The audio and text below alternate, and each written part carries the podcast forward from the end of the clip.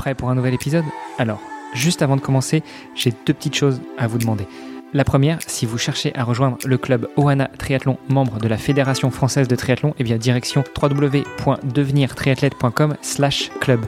Et la deuxième, en cette période de fête de fin d'année, si vous êtes un petit peu à la bourre pour les cadeaux ou même si vous souhaitez en savoir plus sur le livre que nous avons rédigé à cette main avec Olivier de Scooter et bien d'autres spécialistes. Salut les sportifs, c'est Armano et vous êtes dans un nouvel épisode du podcast Devenir triathlète à mes côtés comme d'habitude pour ce dernier épisode avant Noël. Et eh bien il y a Olivier de Scooter. Salut Olivier. Salut Armano, salut à tous. Et en plus j'ai dit une bêtise, c'est pas le dernier épisode avant Noël, c'est le dernier épisode qu'on enregistre avant Noël, mais ce sera diffusé la semaine après Noël. Donc ce sera le dernier épisode de l'année. Et oui, et oui. Et pour euh, fêter ça, eh bien, on renoue avec les racines belges du podcast. On a un invité belge. Je veux parler de Arnaud Dely. Salut Arnaud. Salut, salut, salut à tous. Alors Arnaud, tu nous as dit en off que tu avais déjà écouté euh, quelques épisodes du podcast, donc euh, ça, va faciliter les choses. Tu connais déjà un petit peu la trame. Et la première de toutes les premières questions qu'on pose à nos invités, c'est bah, de leur demander de se présenter. Donc dis-nous tout, Arnaud, en quelques mots. non, pas en quelques mots. Prends tous les mots que tu veux, tout le temps que tu veux. Qui est Arnaud Delis? Euh, bah alors qui est Arnaud Delis? Moi je, je suis donc Arnaud Delis, je suis belge, euh, j'ai 25 ans, je vais bientôt avoir 26 ans l'année prochaine en janvier. Euh, ça commence à devenir, euh, je vais pas dire vieux, mais c'est vrai que chaque année euh, je me dis oula oula, ça commence à. Surtout je vois ça quand quand je vais en course avec les, les plus jeunes et que j'allais souvent moi en course étant le plus jeune et de plus en plus ben je vois des jeunes qui sont là et qui commencent à un peu demander des, des, des conseils des un peu de trucs d'expérience euh, qu'on demande souvent aux plus vieux et c'est quand euh, quand on arrive à 25 26 ans allez, on, voilà on commence à être un peu en un peu plus vieux mais voilà euh, donc moi oui Arnaud 26 ans belge je me considère maintenant comme un duathlète je me suis considéré considéré longtemps comme triathlète mais là voilà ça fait ça fait maintenant un an que je suis athlète professionnel en tant que duathlète euh, avec l'ADEPS ici à la en Belgique.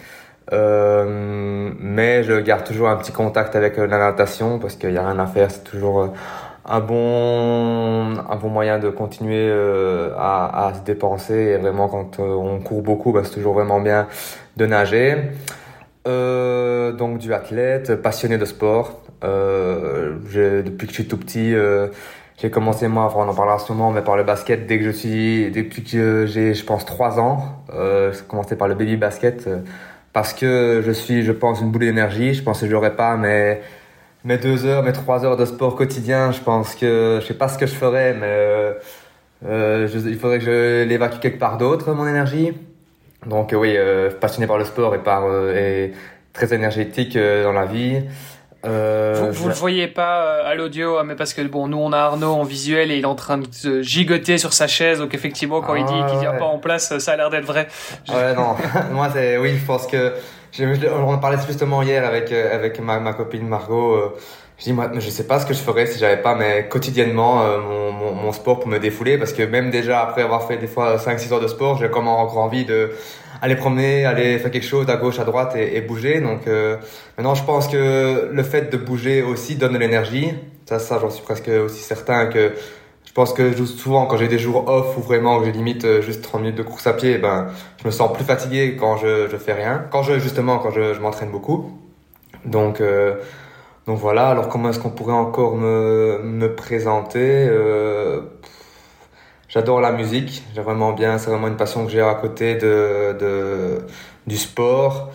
Et euh, je suis pas un grand, euh, je veux dire, fan du sport dans le sens où on peut l'entendre. Euh, vraiment, je connais des gens qui pourraient reciter euh, qui a été champion du monde de football ou les, les, noms, les, les, numéros de chaque joueur, vraiment l'historique du sport.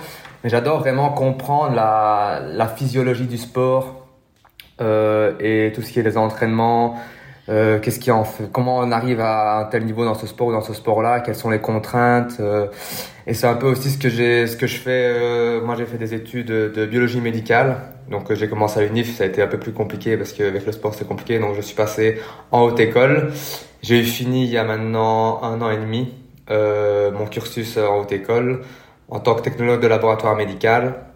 Donc voilà, là aussi c'était un peu dans tout ce qui est la recherche un peu comprendre au niveau euh, du, du, corps humain, tout ce qui peut se passer euh, au niveau métabolique, euh, physiologique, etc. Et c'est quelque chose que je pense, c'est vraiment ça qui m'attire à travers le sport en fait. comprendre comment est-ce qu'on peut se développer, que ce soit à travers des, des, sports d'endurance ou même des fois quand on voit en musculation par exemple, des, transformations de, de, personnes qui sont vraiment des fois incroyables, comment de passer d'une personne qui est on va dire obèse à des gars qui sont fit et super musclés. Donc c'est tout tout ce, ce, ce processus d'entraînement et de transformation, enfin, en fait, de soi, transformation physique.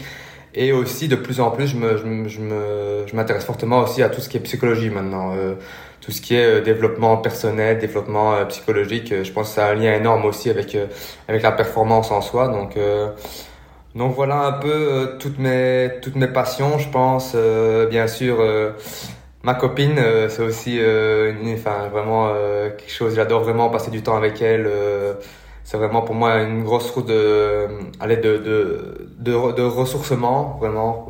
c'est vrai que aussi ben, quand on part en stage de trois semaines, loin, loin de ses proches, loin de sa famille, loin de, des personnes qu'on aime, ben, c'est, vrai que c'est ça un peu les sacrifices du sport de haut niveau.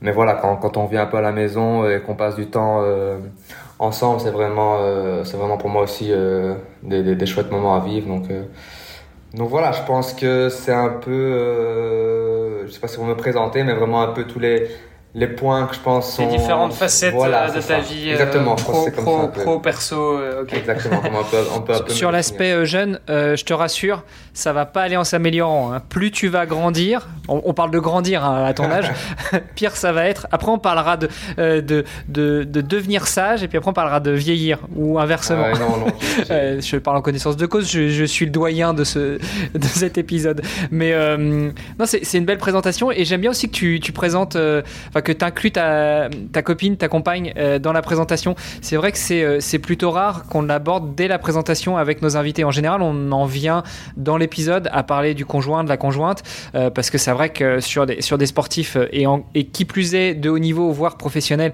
il y a un impact certain qui est l'environnement familial. Mais, mais c'est impressionnant que tu en parles dès le début. donc ça veut dire que pour toi, ça revêt quand même une certaine importance. Oui, pour moi, c'est je pense que je lui en, je lui en dis souvent, je pense que je pourrais pas euh, faire ça euh, sans, sans quelqu'un qui me soutient aussi.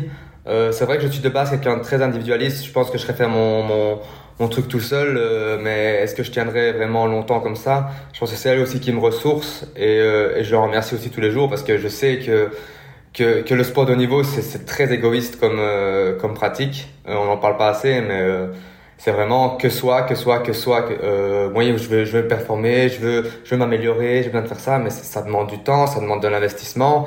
Un investissement qui est peut-être pas souvent compatible avec euh, des personnes, je vais dire, euh, lambda entre, entre gros guillemets, mais, mais c'est vrai que voilà, euh, des fois, euh, bah on peut pas aller manger trop tard, demain je dois me lever tôt, ou c'est tout des, des, petits détails que oui, elle elle comprend tout à fait mon, mon rythme de vie et je leur suis totalement reconnaissant. Et c'est clair qu'aussi l'environnement familial, moi j'ai toujours été baigné dans le sport de par mon papa qui m'a toujours un peu poussé à en faire euh, dès le début parce que voilà, il trouvait que c'était des, que la valeur qui était dans le sport était quelque chose de, vraiment chouette.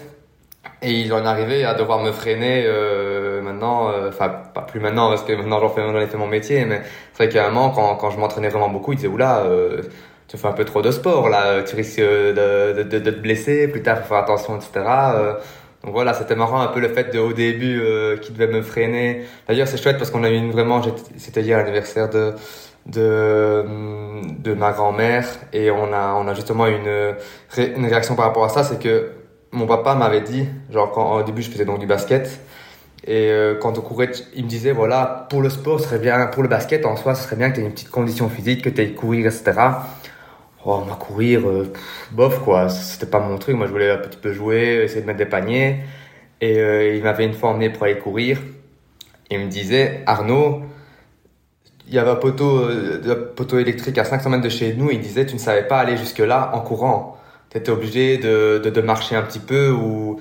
Donc, c'est marrant, c'est le fait qu'il m'a un peu poussé à faire du sport. Et puis après, ça a été un engrenage de, ben, j'ai voulu un petit peu commencer à en faire un peu plus, un peu plus, et puis, oh là, j'étais bon, et puis c'est un peu, c'est jamais, euh, parce que j'entends souvent des gens qui disent, ah, mais euh, quand est-ce que tu as découvert que tu pouvais être bon? Je pense que c'est vraiment un engrenage, c'est vraiment une, euh, on se rend compte au fur et à mesure qu'on est bon, qu'on a envie de progresser. Et puis c'est tout un processus qui fait que voilà, euh, tu, tu, tu, suis euh, ce que tu veux, ce que tu veux faire, tu te mets en place des objectifs et tu, et tu continues dans, dans cet engrenage. En fait, c'est vraiment ça. Mmh, ouais.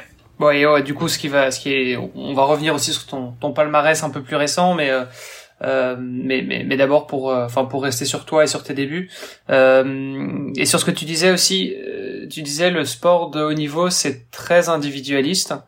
Bah, D'une part, c'est vrai que socialement c'est plus difficile parce que forcément tu es dans un autre rythme par rapport à, à, la majorité des gens. Donc oui, forcément à ce niveau-là, c'est vrai que c'est peut-être plus compliqué. Mais après, est-ce que est-ce que c'est pour autant le sportif de haut niveau qui est individualiste ou est-ce que c'est tout simplement les sports individuels comme euh, le duathlon, le triathlon, la course à pied, euh, tu vois, je veux dire, enfin, si t'es joueur de foot, est-ce que tu dirais la même chose, tu vois, euh, ou joueur de basket, est-ce que est-ce que le basket c'est, tu vois, est-ce que les les joueurs pro en tout cas de haut niveau sont sont aussi individualistes? Je pense que ça demande quand même une contrainte. moi, quand j'ai joué au basket, voilà, j'ai jamais joué au basket, je veux dire, au, au, tout haut niveau, et je ne sais pas non plus les contraintes que ça peut, ça peut me demander d'être je veux dire, basketballeur professionnel ou footballeur professionnel. Euh, je pense en plus au niveau football, euh, basket, à vraiment au tout haut niveau. Il y a aussi une dimension ben, de tout ce qui est médias, etc., qui va demander, à mon avis, une demande énorme. Euh, on faisait la réflexion ici, quand on voit Messi qui est, qui est champion du monde, on se dit, euh, à mon avis, euh, les médias, ils doivent pas arrêter. Quoi. Ça doit être vraiment... Euh, et je pense que pour les, les compagnes et la famille de, de toutes ces, ces grandes stars-là, ça doit quand même être aussi une énorme contrainte. Donc, c'est peut-être pas une, c'est peut-être, je pense, une contrainte différente du fait que moi, c'est peut-être plus, ben voilà, aujourd'hui, je dois faire 4 heures à vélo, je serai peut-être pas là quand tu rentreras du boulot, attends-moi encore 2 heures. Enfin, c'est peut-être un peu différent, mais voilà, c'est peut-être aussi, bah, j'ai une interview, j'ai un entraînement en groupe, j'ai euh, des voyages aussi parce que j'imagine aussi euh, ici je partais en stage, il y avait énormément de, de, de, de clubs cyclistes, même si c'est un sport individuel, c'est quand même euh, souvent sous forme d'équipes qui sont regroupées. Bah, là aussi, c'est aussi beaucoup de voyages, beaucoup de d'heures loin de la famille, loin des proches. Donc je pense que voilà, une, une un, con, un compagnon, une compagne de, de sportif de haut niveau, je pense que ça demande quand même certaines contraintes différente qu'un copain une copine de d'une personne qui travaille euh, de 6 à 5 et que voilà, c'est toujours la, la même rengaine et on peut peut-être planifier aussi, je pense, ces journées, euh, que moi, une journée peut être très différente l'une de l'autre euh, en fonction de si je suis en stage, est-ce que je suis en période de coupure, est-ce que je suis en, en compétition, est-ce que je suis, c'est vraiment, c'est vraiment très très différent et c'est ça qui est aussi un peu plus compliqué, c'est vraiment un horaire euh, que, que, que, je me mets entre guillemets mon coach je me mets quoi. Donc c'est vraiment euh, un peu plus euh, difficile de dire d'avoir un certain schéma métro boulot dodo. Même si au final mm. notre notre boulot c'est c'est s'entraîner mais mais voilà c'est moins moins schématique moins dans le dans la répétition à chaque fois de des mêmes schémas quoi. Ouais. Et tu disais tout à l'heure t'as as, commencé le sport avec le baby basket. C'est quoi le baby basket? Euh, bah, on a, je sais pas si ça s'appelle comme ça euh, en France ou nous on appelle ça baby basket. C'est vraiment l'initiation au basket en fait. Et donc en soi on a vraiment des, des paniers qui font la taille, euh, je sais pas moi, 1m10. C'est un panier qui a cette largeur là et vraiment on a un ballon comme on peut voir je pense chez Decathlon, pour pas citer la marque, on a des tout petits, tout petits ballons. Euh, qui rendent et voilà c'est juste pour apprendre un peu à c'est plus de la psychomotricité dire de savoir un peu marcher en dribblant avec un ballon et de lancer le ballon euh, plus ou moins dans le dans le cerceau quoi mais ok mais, donc tu as commencé quand même tôt le, ah le sport euh, enfin peut-être pas le sport intensif mais en tout cas ça a toujours été un truc euh, assez présent quoi. Oui euh, ben je, je, au fin fond au final je m'en suis jamais rendu compte vraiment je me rends compte peut-être maintenant que je fais vraiment ça intensivement en tant qu'athlète professionnel mais même quand je faisais du basket à 14 15 ans moi j'avais je pense trois quatre entraînements la semaine. J'avais un plus ou moins bon niveau. Donc des fois, il m'arrivait de jouer aussi avec euh, les, les, joueurs de l'équipe au-dessus. Donc j'avais un entraînement en plus avec ceux au-dessus, des fois deux matchs. Donc au final, ça revenait vite à 6, 7 euh, contraintes par semaine d'entraînement. Euh, ce qui au final paraît vite beaucoup quoi et là je me rendais peut-être pas compte que c'était vraiment euh, intense déjà mais, mais oui mes parents dès l'âge de, de 3 ans je pense se sont rendu compte que non Arnaud il faut, faut qu'on le canalise quelque part parce que ça aurait pu être dans le football, ça aurait pu être dans n'importe quel euh, quel domaine, même peut-être, je ne sais pas, je sais pas si est-ce que si il m'aurait fait peut-être de la musique maintenant à trois ans, c'est quand même plus compliqué, euh, jouer déjà peut-être d'un instrument, etc. Mais mais dans un autre domaine, ça aurait peut-être été aussi pareil, je ne sais pas, mais je pense que j'avais besoin de me dépenser en fait. J'avais vraiment besoin de dépenser Et t'as joué au basket jusque quand Vous plutôt t'as commencé le triathlon à quel moment? Donc, et comment t'as découvert ça Ouais, j'ai commencé euh, le, donc j'ai commencé à 3 ans le basket et j'ai fini jusque j'ai fini à 18 ans. Euh, alors pourquoi? Parce que ben un moment il y a aussi la limite de la taille qui euh, moi me pénalisait euh, parce que je jouais de plus en plus avec des gens qui grandissaient grandissaient. Et, bah, du coup au début je jouais plutôt de plutôt ailier si vous avez un peu des notions en basket donc euh, poste 2 3 sur les ailes et au final, en fonction de ma taille qui grandissait plus tard, euh, ben, j'étais plus meneur, qui était un, un poste qui demande énormément d'explosivité et vraiment euh, une pression de vraiment mener l'équipe. C'est d'où le terme un peu de, du, du poste. Et, et, voilà, j'étais pas, je pense pas fait pour ce poste-là et j'avais du tout moins en moins de temps de jeu et, et ça m'énervait parce que moi, quand je vais au sport ou au basket, c'était pour me dépenser et passer le samedi ou le dimanche euh, sur, sur, le banc du match voir les autres jouer, euh, ça, ça m'a un peu saoulé. Donc, euh, donc là, j'ai tout doucement arrêté le basket. Et, euh, et, déjà à côté, quand je jouais au basket, on avait des fois le mercredi un peu de, de préparation physique. Donc on faisait déjà un peu des tours de terrain, un peu d'endurance en courant. Déjà là, euh, je me prenais un peu au jeu. Des fois, on avait un peu des tests, euh, les tests VMA qu'on avait. Je me souviens, on avait fait ça et j'étais peut-être dans les deux, trois meilleurs tout en étant qu'à cette époque-là, je n'avais pas le physique que j'avais maintenant. J'étais déjà un peu, euh, un peu en bon point. J'ai toujours été euh, avec plutôt 4-5 euh, kilos en trop que, que trop peu. Donc, donc voilà, je me débrouillais déjà pas mal au niveau de l'endurance. et puis après, quand j'ai arrêté le basket, bah, j'ai voulu quand même continuer à faire un peu de sport. Donc j'allais courir un peu quand j'avais le temps. Mon papa et mon frère, eux, font du vélo. donc j'ai essayé un peu aussi d'aller rouler avec eux. Et en fait, c'est mon grand-papa, mon, mon, grand-papa a une, euh, un appartement à Nice. Et ben, j'ai juste vu l'Ironman de Nice euh, quand j'étais là-bas. Et puis je me suis dit, oula, c'est chouette ça comme défi. Euh, donc, c'est vraiment un peu de là que, que je me suis dit, ah, bah, pourquoi pas essayer de, de faire un peu de vélo aussi mon papa et, mon frère. Et, et là, t'avais quel âge? Et alors là, je devais avoir ben, 18, 18, 19 ans, je pense. Ok, donc, Vraiment, euh, donc assez tard au final par rapport à des, des, des, copains du coup que je me suis fait un peu dans le triathlon qui avaient déjà commencé euh, plus, plus tôt dans, dans le triathlon. Mais, euh, mais voilà, j'ai commencé vraiment euh, à ce moment-là. Euh, moi, nager, bah, je nageais à l'école comme tout le monde nageait à l'école. On allait un peu là-bas. C'était vraiment pas ma, ma partie de plaisir. L'impression c'était vraiment pas, même à l'école, pas un truc que j'aimais trop. Mais voilà, j'ai découvert après là, avec le triathlon vraiment un peu et donc, t'aimais pas trop nager, t'aimais pas trop courir non plus. courir, ça, euh, ouais, c'était pour me dépenser. Tu devais aller jusqu'au jusqu'au lampadaire au coin de la rue, c'était compliqué. Euh, bon, le vélo, euh, a priori, c'était peut-être le truc qui te qui t'excitait le plus parce que il y en avait dans la famille, voilà. Mais euh, mais de base, t'étais pas forcément prédestiné à devenir triathlète, quoi. Ouais, non, non, non, vraiment pas. Euh, et, et, tu disais pour le basket, les autres grandissaient, et donc du coup, ça devenait plus compliqué. C'est-à-dire que toi, t'as arrêté de grandir? ouais, ben je pense que j'aurais vraiment. Ou alors vraiment. Enfin. Tu, tu mesures combien? Là, je mesure 1m80. Je mesure 1m80. Ok. Euh... Et c'est, c'est petit. Ouais, j'imagine, c'est quand même. C'est, petit pour le ah basket. Ah oui, pour le basket, c'est. Dans la. C'est ça, dans la moyenne, j'imagine, 1m80. Enfin, je sais pas c'est quoi la moyenne d'ailleurs chez les, chez les hommes, mais. Oh non, hein, j'imagine que c'est 1m90, 1m.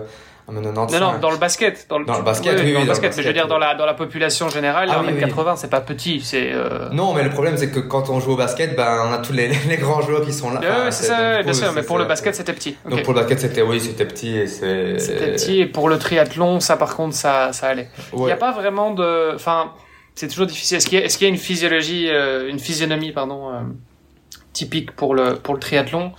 C'est difficile à dire quoi tu vois des mm. des, des Blumenfeld qui sont euh, qui sont plutôt euh, tassés euh, des Yann Frodeno qui font je sais pas combien il fait mais pas loin de 2 mètres mm. bah, il est il est super grand enfin en fait t'as t'as pas forcément de t'as pas forcément un, un gabarit type comme tu pourrais l'avoir en basket ouais non c'est clair mais c'est ça ici qui fait la beauté je pense du triathlon c'est que tout le monde peut un peu trouver pour pour pour son physique c'est clair que je pense qu'au fin fond, bien sûr, on a un peu des, peu importe sa, sa, morphologie, on aura toujours des, des points forts et des points faibles.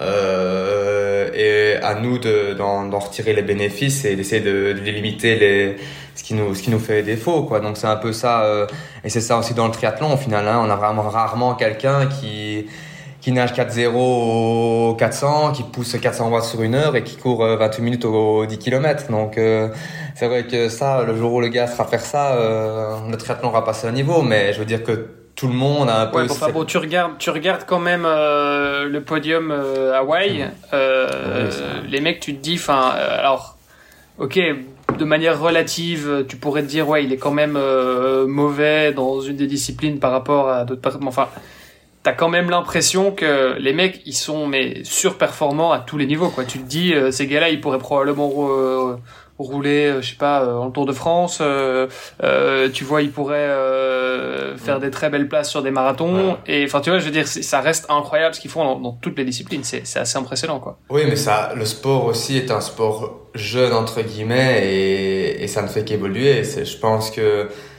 moi, je suis encore du coup un peu, je dire récent entre guillemets dans le triathlon, mais j'ai des amis qui disaient, voilà, euh, sur, sur, certains JO des, des débuts, oh, tu nageais plus ou moins bien et après à vélo, ça roulait pas trop, il fallait juste un peu courir. Puis il y a eu un, moment où, avec l'arrivée des Brownlee où il fallait vraiment savoir nager très fort, rouler très fort pour le premier pack et après euh, faire ce que tu peux dans la course à pied maintenant, on arrive vraiment à un niveau où c'est vrai que ben, être triathlète de haut niveau, ça demande vraiment, euh, dans les trois disciplines, d'être vraiment euh, dans, dans, le top, euh, dans le top, euh, dans le top mondial.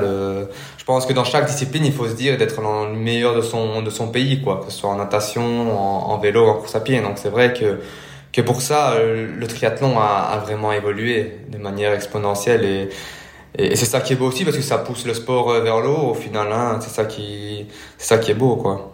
Mais c'est vrai que c'est excitant parce que là, pour l'instant, les records, euh, ils tombent les uns après les autres. Euh, c'est toujours plus, mm. plus rapide.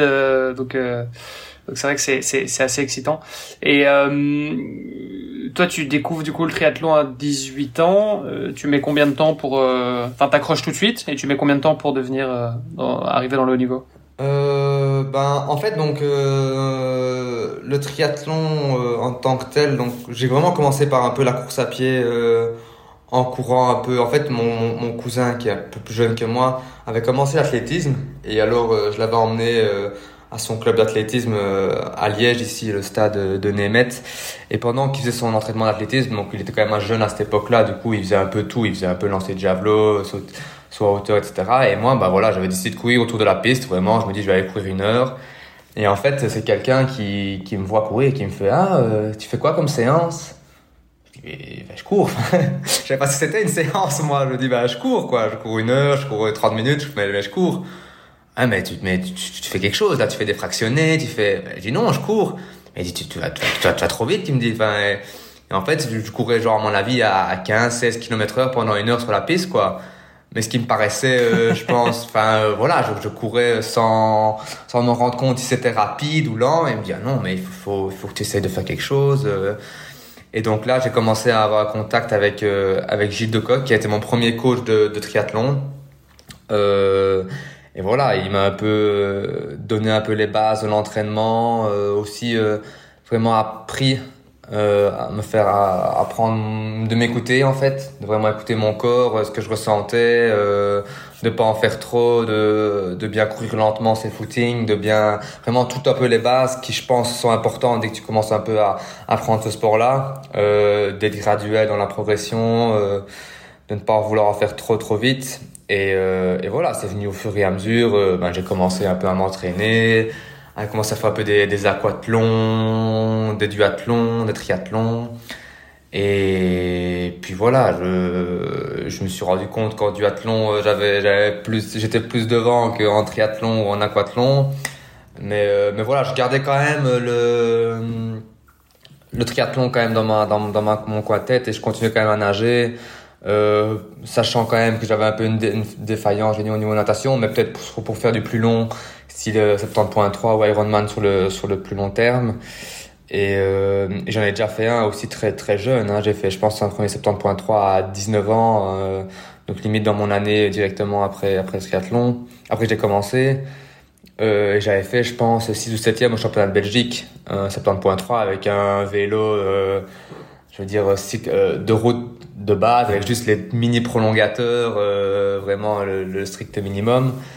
Donc, euh, donc voilà, j'essayais de me débrouiller tant comme je pouvais en natation. Et puis, dès que je sortais de l'eau, c'était un peu, pour moi, que ça commençait un peu. Mais, mais j'aimais bien, en fait, un peu. Et je pense aussi, ça m'a aussi forgé beaucoup sur le mental parce que, euh, du coup, quand j'ai commencé un peu à faire des résultats, surtout en duathlon, euh, en triathlon, ben, je me débrouillais, je veux dire, pour les gens de mon âge en Belgique, j'arrivais à faire quand même des trucs plus ou moins potables et j'avais eu une euh, proposition de la part de la fédération belge d'essayer de faire une coupe d'Europe. Donc là, c'est quand même un niveau euh, euh, assez important en triathlon.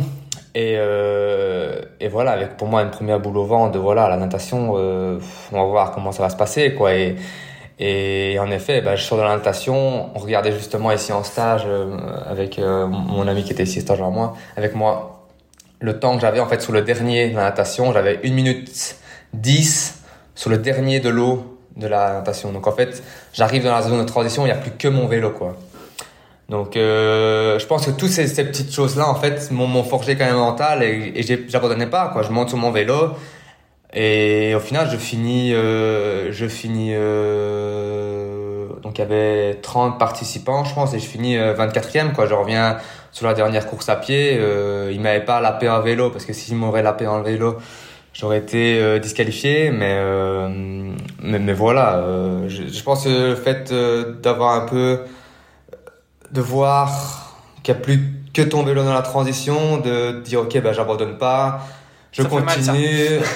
mais, mais je pense que c'est ça qui m'a forgé un peu au final, quoi, de, de, de jamais lâcher les bras. Moi, vraiment, quoi qu'il arrive, je sais même pas si j'ai une fois abandonné une course, parce que voilà, même si, même si j'ai un jour sans, même si il euh, y, a, y, a, plein de raisons de, de, choses qui peuvent arriver dans une course. Euh, mais en même temps, quand il quand y a plus de ton vélo dans le période de transition, j'avais dire, il peut mm. plus t'arriver grand chose si c'était peut-être une chute, tu vois. Ouais, ouais, ouais non, c'est clair. Mais, euh, ou alors, bon, tu disais se faire se faire laper, ça vaut peut-être la peine de, de mm. définir se, se, faire laper, c'est-à-dire c'est des tours à vélo. Et si jamais le premier euh, te rattrape, tu ouais. es euh, tu es disqualifié. Euh. Oui, c'est ça, ce qui est quand même au final plus avantageux pour eux parce qu'ils sont quand même en pack et toi t'es tout seul. Donc euh, je pense que c'était style 5 tours, c'était 20 bornes. Donc euh, donc j'avais pas dû chômer quand même à vélo pour euh, ne pas me faire me faire la paix, mais mais voilà, j'ai encore l'image de, de, ouais, de, la, de, de, la moto qui vient après la natation de près de moi et me demande ça va, ça va, tout va bien? Je dis oui, oui, tout va bien. C'est juste que je sais pas leur niveau encore en natation. Et petite anecdote d'ailleurs, euh, celui qui gagne cette course-là, c'est un certain Gustav Iden. Et deuxième place pour Alexis. Donc euh, ça, ça montrait déjà quand même le niveau qu'ils avaient, euh, qu'ils avaient déjà okay. jeune, quoi. Donc voilà. Ça, c'était en quelle année ça? Alors ça devait être en tout, tout, tout ouais, bonne question. 2000, 2000, 2015, 14. Ok, d'accord. Ah ouais, d'accord. Oui, donc ils étaient, euh, ils ont, ils ont quel âge d'ailleurs Ils ont un an de, peut-être qu'Alexis a mon âge, donc est né de 97, et que Gustave Eden est de 96, je pense, donc il a un an plus âgé okay, que moi. D'accord. Donc voilà. D'accord. Et euh, bon, pour ceux qui connaîtraient pas, euh, ces deux athlètes, euh, enfin, je sais pas si tu connais peut-être leur palmarès euh, bah, Gustave, comme ça, mais bah, Gustave Eden vient juste de gagner Hawaï, donc euh, c'est quand même, c'est quand même pas mal. Alexis. Euh, Ouais, je ne sais pas s'il a déjà été champion du monde. Enfin, en tout cas, il jouait. Non, c'est l'Auberger qui était cette année euh, sur le WTCS, mais euh, il jouait le, le, le, général sur euh, le WTCS cette année, Alexis. Mais Alexis, c'est pas lui qui a gagné? Ah non, c'était, euh, il était juste derrière Blumenfeld l'année passée, je pense, sur le championnat oui, du monde WTCS. C'est possible, c'est possible, mais il a déjà gagné plusieurs. Mais bon, bref, c'est un, un, un anglais. C'est ça, c'est ça, des meilleurs coureurs sur le circuit, ouais. C'est ça, d'origine chinoise, je pense. Ah, c'est possible, euh, c'est possible. Enfin, en tout cas, asiatique. Euh, ouais, ouais, il a, ouais. Enfin, voilà, il est reconnaissable. Enfin, bref. Ouais, ouais, Et donc, euh, oui, effectivement, c'est deux des, des, très gros athlètes mmh, aujourd'hui sur la scène, sur la scène mondiale. Ouais. ok, donc en 2015, tu courais avec eux? Enfin, je, je courais. je, oui, on peut dire. oui, j'ai participé à la même course qu'eux, en effet. Mais je, je pense oui, c'est ça. Après, vous étiez peut-être pas forcément, vous étiez pas forcément côte à côte, mais. Mais bon, en tout cas, vous étiez sur la même course. Mais bon, voilà, la, sur la même course avec 30 athlètes, euh, c'est déjà pas mal. C'était quoi? C'était la Coupe d'Europe, ça C'était la Coupe d'Europe à Holten, en, en, Hollande. Ouais. Où, euh, voilà, on était avec plusieurs Belges. si je me souviens bien, le premier belge était Arnaud Mingal, deuxième belge Noah Servet. Tous des gars, je pense que je pense que c'est tout chez les jeunes. Parce que c'était en junior encore, hein, je pense, si je me souviens bien. Ça date ça, mais, mais voilà, tous des gars qui maintenant aussi sont toujours au, tout haut niveau en triathlon, quoi. Donc, donc voilà en Belgique. Mais donc c'était au tout début parce que tu, tu dis j'ai découvert le triathlon à 18 ans. Ouais, ouais c'était tout début. Hein, c'était des. Je savais nager mais sans plus. Euh, je courais, un, je, courais mais je savais pas trop ce que c'était un intervalle. Euh, et en fait, un an après, tu fais ton premier, euh, ton premier 70.3, donc 70.3 pour nos amis français. Ouais. Euh, et, aussi surtout ta Coupe d'Europe, quoi. Ouais, ça a été, ça a en distance olympique. Euh, c'était un court Non, c'était un sprint, pardon. C'était un sprint. C'était un sprint. C'était un sprint. C'était un sprint. Euh, ok, donc ça a été effectivement hyper vite. Et euh, comment t'as fait pour te qualifier sur une Coupe d'Europe alors que alors que tu découvrais à peine le sport En soi, en Belgique, euh, je pense qu'il n'y avait pas tant de critères de sélection. C'était plus en fonction des résultats que j'avais fait en Belgique, où j'avais déjà eu plusieurs podiums, vraiment des, des bons résultats. Ou même en triathlon, j'arrivais quand même à faire des podiums en Belgique. Ok, euh, je reformule ma question. Comment t'avais fait pour faire des podiums euh, dès ta première année? Parce que tu dis en Belgique, enfin, bon, la Belgique, ok, euh, c'est un petit pays. Euh, en termes de probabilité, c'est quand même plus facilement d'être champion de Belgique que champion de France, par exemple. Euh, en attendant, il y a quand même un sacré niveau en Belgique aussi. Hein. Je veux dire, on a quand même, mm. on a quand même des beaux noms dans le mm. triathlon en Belgique. Donc, voilà, c'est pas comme si t'étais champion du, je sais pas de, de l'Ouzbékistan euh, de, de, de, triathlon, quoi, tu vois, je veux dire. Ah c'est... Non, Comment t'as fait pour faire ses premiers podiums T'as pas besoin d'aller si loin. Hein. Tu peux parler du champion du Luxembourg, hein, euh, qui finalement, euh, à part Dirk Bockel qui était, qui a fait 3 je crois à Hawaï il y a quelques années, on n'a pas de grosse star du, en triathlon au Luxembourg. Si peut-être Bob Culture, ce que je veux dire, c'est qu'il y a une culture triathlon qui est quand même très présente. Tu vois, on a eu mm. plusieurs champions du monde, etc. Enfin, tu vois, donc c'est, c'est, c'est, il y a, y, a, y a quand même un niveau qui est assez relevé. Mm. D'ailleurs, tu, regardes hein, sur les compétitions internationales, t'as quand même pas mal de Belges. Donc, ouais, ouais, non, c'est clair. Maintenant je pense qu'aussi, moi j'étais en. T'as plus simple, hein, tu regardes les invités de devenir triathlète, il y a pas mal de. Ouais, c'est vrai. c'est vrai. Ouais, non, c'est clair, mais c'est. Je sais pas, c'est venu aussi, je pense que de base aussi j'avais peut-être un talent à pied, ça, ça j'en pense que de base, je pense que euh, dès que je posais un peu le vélo, ben j'avais vraiment un talent pour ça, donc je pense que c'est clair. Maintenant, c'est venu, oui, vraiment assez vite parce que j'ai eu un vraiment, avec peu d'entraînement, c'est venu vraiment assez rapidement et je me souviens encore de gars qui disent putain mais c'est qui lui? Il vient d'où? Il vient enfin qu'est-ce qu'il vient nous faire euh, hum, euh, enfin des gars qui sont là depuis longtemps quoi. Non c'est vrai je, je, faisais les compétitions aussi en encore avec des catégories où j'étais pas encore avec euh, Martin ou Yelle Martin Van Riel qui est aussi un très bon belge ou Yelle Heinz qui était plus âgé que moi donc en ce qui concerne ma catégorie qui était encore junior je pense que c'était j'étais encore encore plus ou moins euh, correct quoi. Pas je veux dire si je faisais le championnat de Belgique avec les adultes et vraiment tous les les plus âgés là je pense que j'étais un peu plus loin mais j'étais encore en catégorie je pense junior il y avait encore euh, des, des, j'étais encore plus ou moins bon à ce niveau là quoi. Donc euh, donc c'est pour ça que vu les résultats ben, on m'avait proposé voilà des fois ils ont quand même un certain nombre de places à devoir mettre les sélectionneurs belges pour les pour les coupes d'Europe et au final et, ben, ils testent un peu je vais pas dire euh, tous ceux qui sont un peu bons en, triathlon en Belgique euh, chez les juniors, voilà, ils les font un peu tester sur, les, sur les coupes d'Europe pour, euh, pour, pour, pour, de l'expérience, pour voir un peu leur niveau et pour un peu aussi voir des détections de talent, quoi. Donc, donc voilà. Ok. Bon et, et, du coup comment ça comment t'as évolué toi alors dans le dans le sport après cette première année fracassante? Ouais bah comment j'ai évolué? Eh ben suis entraîné, il n'y a pas de secret. Hein. Non, non, mais ce que je, non, mais je veux dire, en termes de, en termes de course, parce que t'es passé, là, plus récemment, t'es passé sur, sur du athlon et, et, mm. aquathlon. On va d'ailleurs, on va repréciser les, les mm. formats là tout de suite, mais, mais, euh, t'as fait ta Coupe d'Europe. Après ça, tu t'es dit, bon, ok, je termine 24ème. Euh, il y a encore du boulot. Euh, donc je m'accroche. T'as mm. as continué sur cette voie-là. T'avais fait aussi de la longue distance. Euh, tu, tu faisais à la fois du sprint et à la fois du, du, du long, enfin du semi quoi. Ouais. J'ai toujours été dans le, j'ai toujours bien aimé le long distance. Hein. Moi, même quand je commençais un peu la, la course à pied, euh, j'avais fait, à la place de commencer par un 10 km, j'avais déjà fait un semi-marathon quoi. Donc, j'ai toujours été attiré plus par le long. Euh, maintenant, oui, c'est, j'ai toujours eu, je pense, euh, dans, dans le coin de ma tête, plus du triathlon.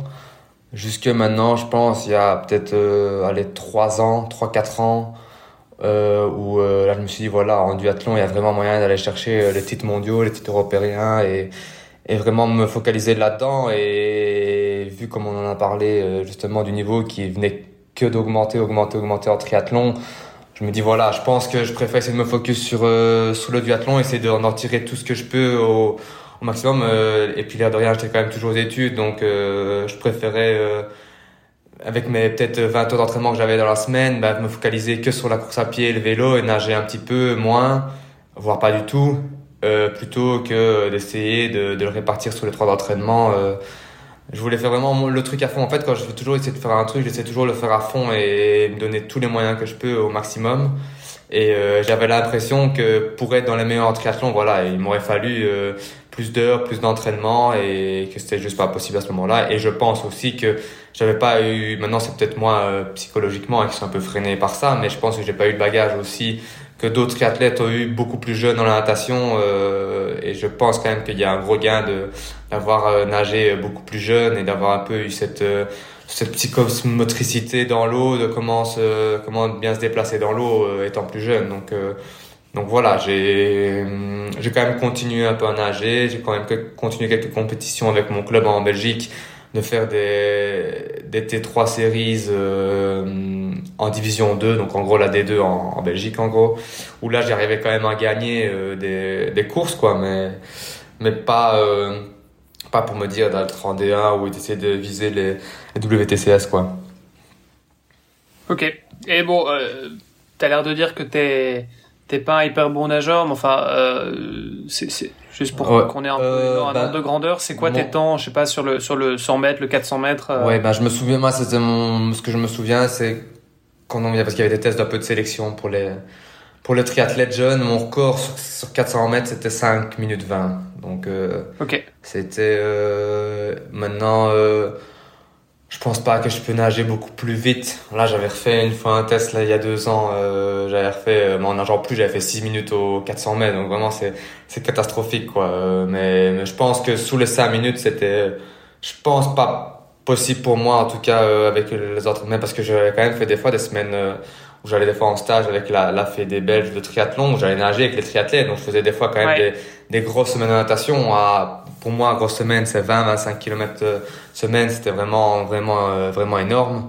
Et malgré ça, euh, je progressais pas tant que ça, donc euh, c'est vrai que c'est un sport très ingrat qui demande énormément d'investissement et, et aussi une technique très spécifique parce que on en reparle, on en reparle, on en parle toujours, mais c'est vrai que t'as beau faire 20-25 km par semaine, si tu les fais pas bien, ça n'avancera pas. Euh, c'est pas, c'est au, au, contraire du vélo et, et la course à pied à un certain niveau pour la course à pied parce qu'il faut, il y a aussi le problème de blessure, mais, mais plus t'en fais à vélo et plus t'en fais en course à pied, tu deviendras de toute façon un peu meilleur que la natation. Euh, si tu les fais, euh, avec ton bras qui est un peu trop à gauche, un peu à droite, euh, trop à droite et qui prend pas assez bien l'eau, euh, ça sert, ça sert pas à grand chose. Donc, euh, moi j'étais un peu à la limite, tu vas même, tu vas même renforcer tes défauts mmh, et, et, en fait, tu vas, mmh. Euh, tu vas, tu, Enfin, ouais, tu vas limite creuser le, le, le, gap entre guillemets. Et je pense que ouais, c'est même un, un, une erreur que j'ai peut-être faite, que voilà, moi j'ai toujours été dans le vouloir faire plus, vouloir faire plus. Et je me suis dit, bah, pour progresser en natation, il faut que j'en fasse plus. Et peut-être que justement, j'en ai fait trop entre guillemets avec une mauvaise technique. J'aurais peut-être dû me dire, ok, ben, je nage beaucoup moins, mais chaque séance que je fais, je la fais technique et j'avance dans l'eau et j'essaye de vraiment travailler techniquement, plus éducatif. ouais. Euh, Donc euh, c'est peut-être euh, à refaire. je pense que c'est une manière plutôt de, de, de, mieux me travailler et pas juste regarder, ok, aujourd'hui j'ai fait combien de, de kilomètres Un an, 3,8, ok, il faut que je fasse encore 200 mètres ce qu'on pourrait faire euh, en roulant à vélo, euh, ah, j'ai 98 km, je vais faire deux bornes en plus ou un peu dans cette optique-là de. Et sur un, sur un déo par exemple, tu sors en combien de temps de l'eau? Ça, ça, représente quoi? Alors en vrai, en déo, j'en ai pas fait tant que ça. Euh... Oh, sur un semi, hein, mais. Euh, j'ai aucune idée. À mon avis, je dois nager, je vais dire une 30, une 30 par 100 mètres. Donc c'est plus ou moins ce que ce que je valais, hein, parce que maintenant, euh, je pense que ce serait un peu plus compliqué, mais c'était au niveau, au niveau de ça, quoi. Ok, ok, ok. Donc effectivement, tu, tu rattrapais un petit peu euh, à vélo, et puis c'est surtout à pied où tu étais, euh, surtout, surtout quand c'était pas drafting. Euh, nous, on avait souvent des courses des fois en Belgique où on pouvait ne pas se mettre dans les roues, enfin un peu comme euh, sur 70.3 quoi en final, euh, des distances olympiques comme ça où on n'était pas obligé de, on roulait pas en groupe, donc du coup ben j'avais quand même l'avantage de leur vélo, j'essaie de revenir quand même. parce que c'est vrai que quand c'était mon problème, moi, c'est que dès que je perdais un peu le groupe de devant quand c'était une course de rafting, euh, ben, pour essayer de revenir sur un groupe de, de 15-20 gars qui roulent euh, tout seul, c'était toujours. Euh, j'étais, j'étais bon à vélo, mais j'étais pas encore, euh, j'étais pas encore Blumenfeld, quoi. Donc, donc voilà, hmm. c'était, c'était plus compliqué. Ok, et, parce que tu as fait aussi un peu de. Tu disais des aquathlons, c'est quoi des aquathlons? Des aquathlons, c'est de la course à pied, du vélo, de, voilà, de la natation et de la course à pied. Donc c'était. on fait souvent ça chez les jeunes, donc c'est des distances souvent assez courtes style euh, que je dise pas de bêtises style euh, ouais, je me trompe sûrement, mais c'est style 1 km 5 de natation et puis après 5 ou 10 km à pied, quoi. Il faut voir le ratio, je sais plus trop le ratio que c'était. Souvent, c'était même les plus, plus petites distances quand on était vraiment jeune, hein. donc c'était style plutôt 800 mètres ou 400 mètres de natation, 400 mètres de natation et puis 2 km et demi à pied, pour avoir un exemple, mais. Ouais, ouais. donc voilà, enfin c'est euh, c'est effectivement une des variantes. Donc euh, bon, on parle du diathlon, du duathlon où là c'est plutôt course à pied, vélo, course à pied.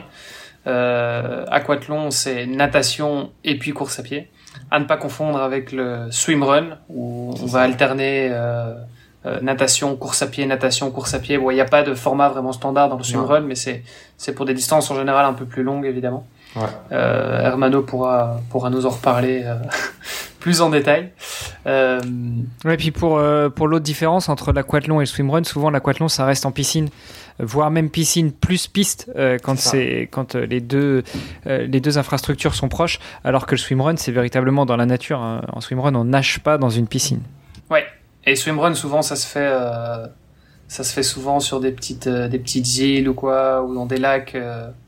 donc ouais différent. C'est peut-être un peu plus l'équivalent du, du, trail versus versus la course à pied sur piste en, en athlétisme. Ok, et pourquoi t'as fait de l'aquathlon du coup? Si euh, c'était pas forcément ton, ton, ton, ton avantage du coup? Non, c'était un peu dans, dans le procès. Enfin, je pense qu'en Belgique, c'est quand même très, très, très courant d'avoir ce, ce, style de, de, de course. Euh, et donc, euh, dans le club, il y avait souvent ce style de course-là qui arrivait. C'était un peu dans le challenge, aussi un peu de, des jeunes, quoi. Donc, euh, donc voilà, j'en faisais parce que bah, le club allait là le samedi, donc on Oui, c'est ça, tu le faisais parce que ça se présentait, mais c'était pas, c'était pas dans ta stratégie. Ah non, non, non, pas du tout, pas du tout.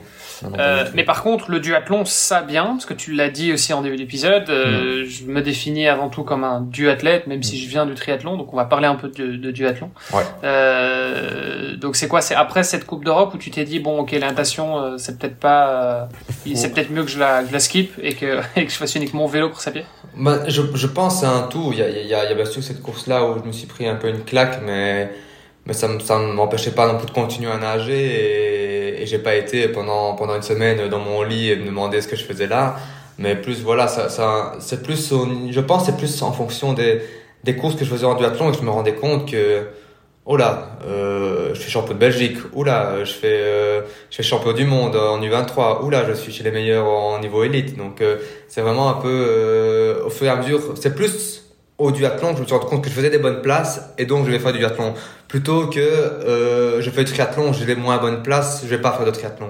C'est plus dans cette optique de, ben voilà, c'est toujours mieux d'essayer de, de gagner, de, de partir sur une course, essayer de gagner, euh, que de partir une course en se disant, ben, est-ce que je vais être capable de rattraper le groupe euh, qui est parti devant moi, euh, fait qui s'est échappé en natation, quoi. Donc euh, c'était plus pour ça que j'avais envie de ah, ça n'a rien à faire. Niveau motivation, euh, ça motivait plus à, je me motivais plus à aller rouler 4 heures dans la pluie en me disant, bah, je vais essayer d'être champion du monde de duathlon que, que, que d'aller nager le, à 6 heures du matin et de me dire. De pas euh, terminer euh, dans les derniers, quoi. C'est exactement ça. ouais, ouais, ouais, c'est, donc, euh, c'était plus, c'était plus pour ça, C'est clair que ça change la au niveau de la motivation. Et, et en même temps, j'imagine que, bon, autant le triathlon, c'est déjà un peu niche, enfin, peut-être un sport, euh, sous-développé par rapport, mm. je sais pas, au foot ou au basket.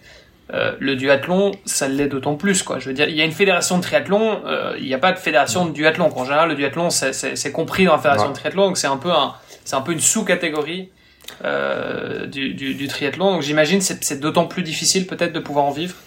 Oui, oui, oui, ça c'est clair que c'est. Moi j'ai la chance, je suis, euh, je suis le seul ici en Belgique de, de pouvoir vivre de ça. Euh, même s'il y a récemment aussi euh, ma, ma collègue euh, euh, qui vient aussi d'avoir un contrat de l'ADEPS du athlète. Donc on est maintenant deux en Belgique qui, qui pourront vivre de ça. Mais c'est clair que le duathlon a toujours été le petit frère de, du triathlon. moi, je, je veux dire que j'ai pas de problème avec ça. Je comprends le fait que que la, la, le triathlon, il n'y a rien à faire, c'est trois sports, c'est beaucoup plus complet euh, que le duathlon. Voilà, ça reste quand même, ça reste restera, je pense, toujours le sport euh, des, moins bons nageurs, quoi, qui ont fait du triathlon, euh, qui qui ont, qui ont, qui ont fait du duathlon parce qu'ils nageaient moins bien, ou alors, c'est vrai qu'on voit de plus en plus de personnes, je veux dire, qui se mettent vraiment sur le tard à l'âge de 30, 35 ans et qui ont vraiment aucune envie de nager ou qui n'ont vraiment pas le plaisir de nager. On voit vraiment beaucoup de, de personnes, euh, allez, euh, plus âgées, je vais dire, euh, ils se disent, allez, non, je vais pas aller m'enfermer dans la piscine alors qu'il fait beau dehors, euh, je vais aller rouler à vélo et profiter du paysage et, et c'est vrai que pour ça, le duathlon est toujours un peu plus euh, toujours mieux pour ces personnes-là. Maintenant, voilà, euh, c'est clair que euh, ça restera toujours, je pense, le petit frère du, du, triathlon. Et, ce manque de reconnaissance, tu le vois à quel niveau, toi? Euh, au niveau des, déjà du, du, suivi de nos courses, quand tu vois, on, voit un championnat du monde en triathlon et un championnat du monde en duathlon, il n'y a pas le même, pas dire le même engouement, mais c'est vrai quand même que quand on va sur les championnats du monde, euh, à l'endroit de la course, il y a toujours quand même énormément de, de supporters. Et ça, c'est vrai que sur place, ça a toujours euh, quand même une grosse ferveur parce que c'est le sport. Et c'est vrai que par exemple en Espagne ou même en France, ça c'est quand même un sport qui est quand même beaucoup plus reconnu que par exemple en Belgique ou dans, ou dans d'autres pays. Mais, euh, mais c'est clair qu'au niveau suivi, je veux dire streaming ou au niveau euh, télévisuel. Ouais, euh, couverture médiatique, c'est pas pareil. Quoi. Euh, on sera jamais, il y aura jamais un truc l'équipe euh, sur sur la France euh, qui suivra le championnat du monde de duathlon. Enfin, ou sur une TV belge, c'est clair que c'est toujours plus plus complexe, quoi. Donc c'est plus à ce niveau-là que je le ressens, mais.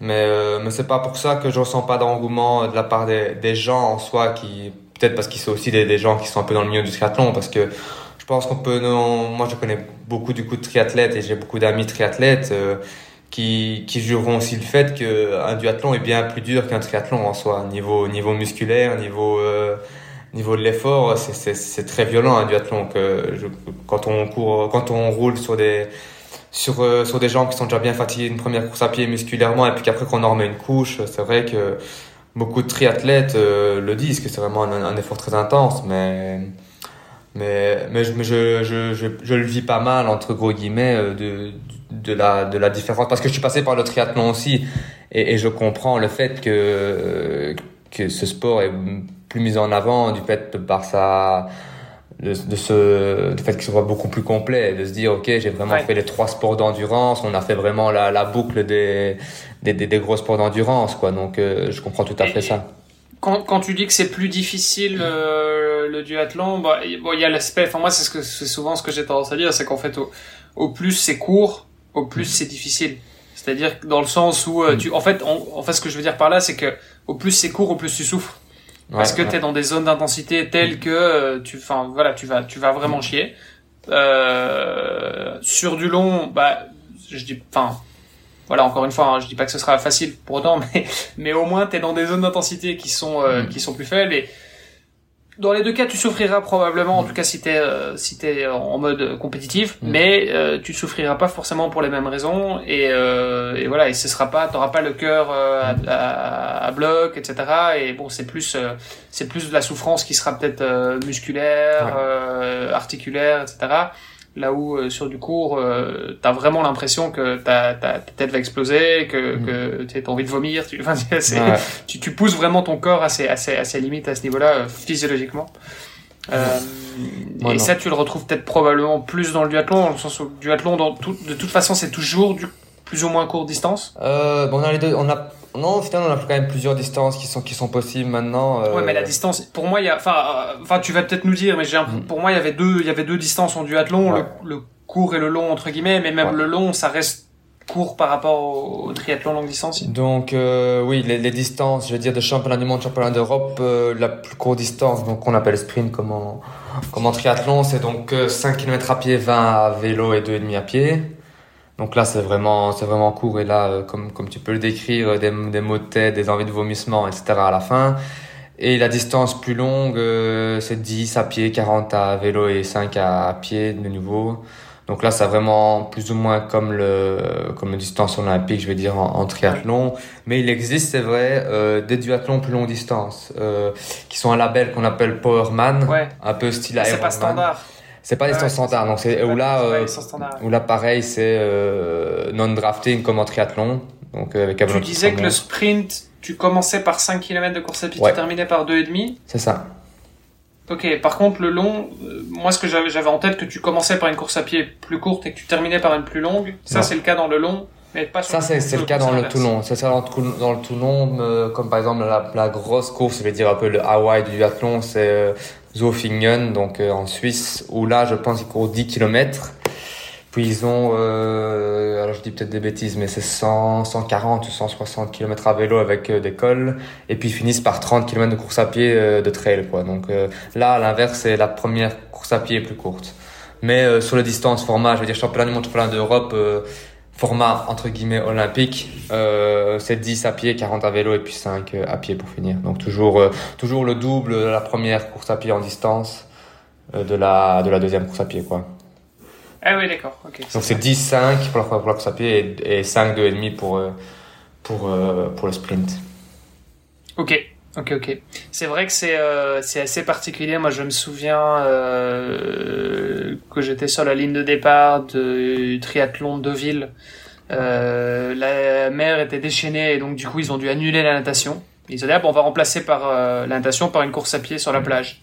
Donc génial, tu mets tes baskets, euh, tu pars et tu commences à courir, mais donc forcément euh, à balle, mm. parce que c'est 3 km de course à pied euh, avec une, partie dans le sable.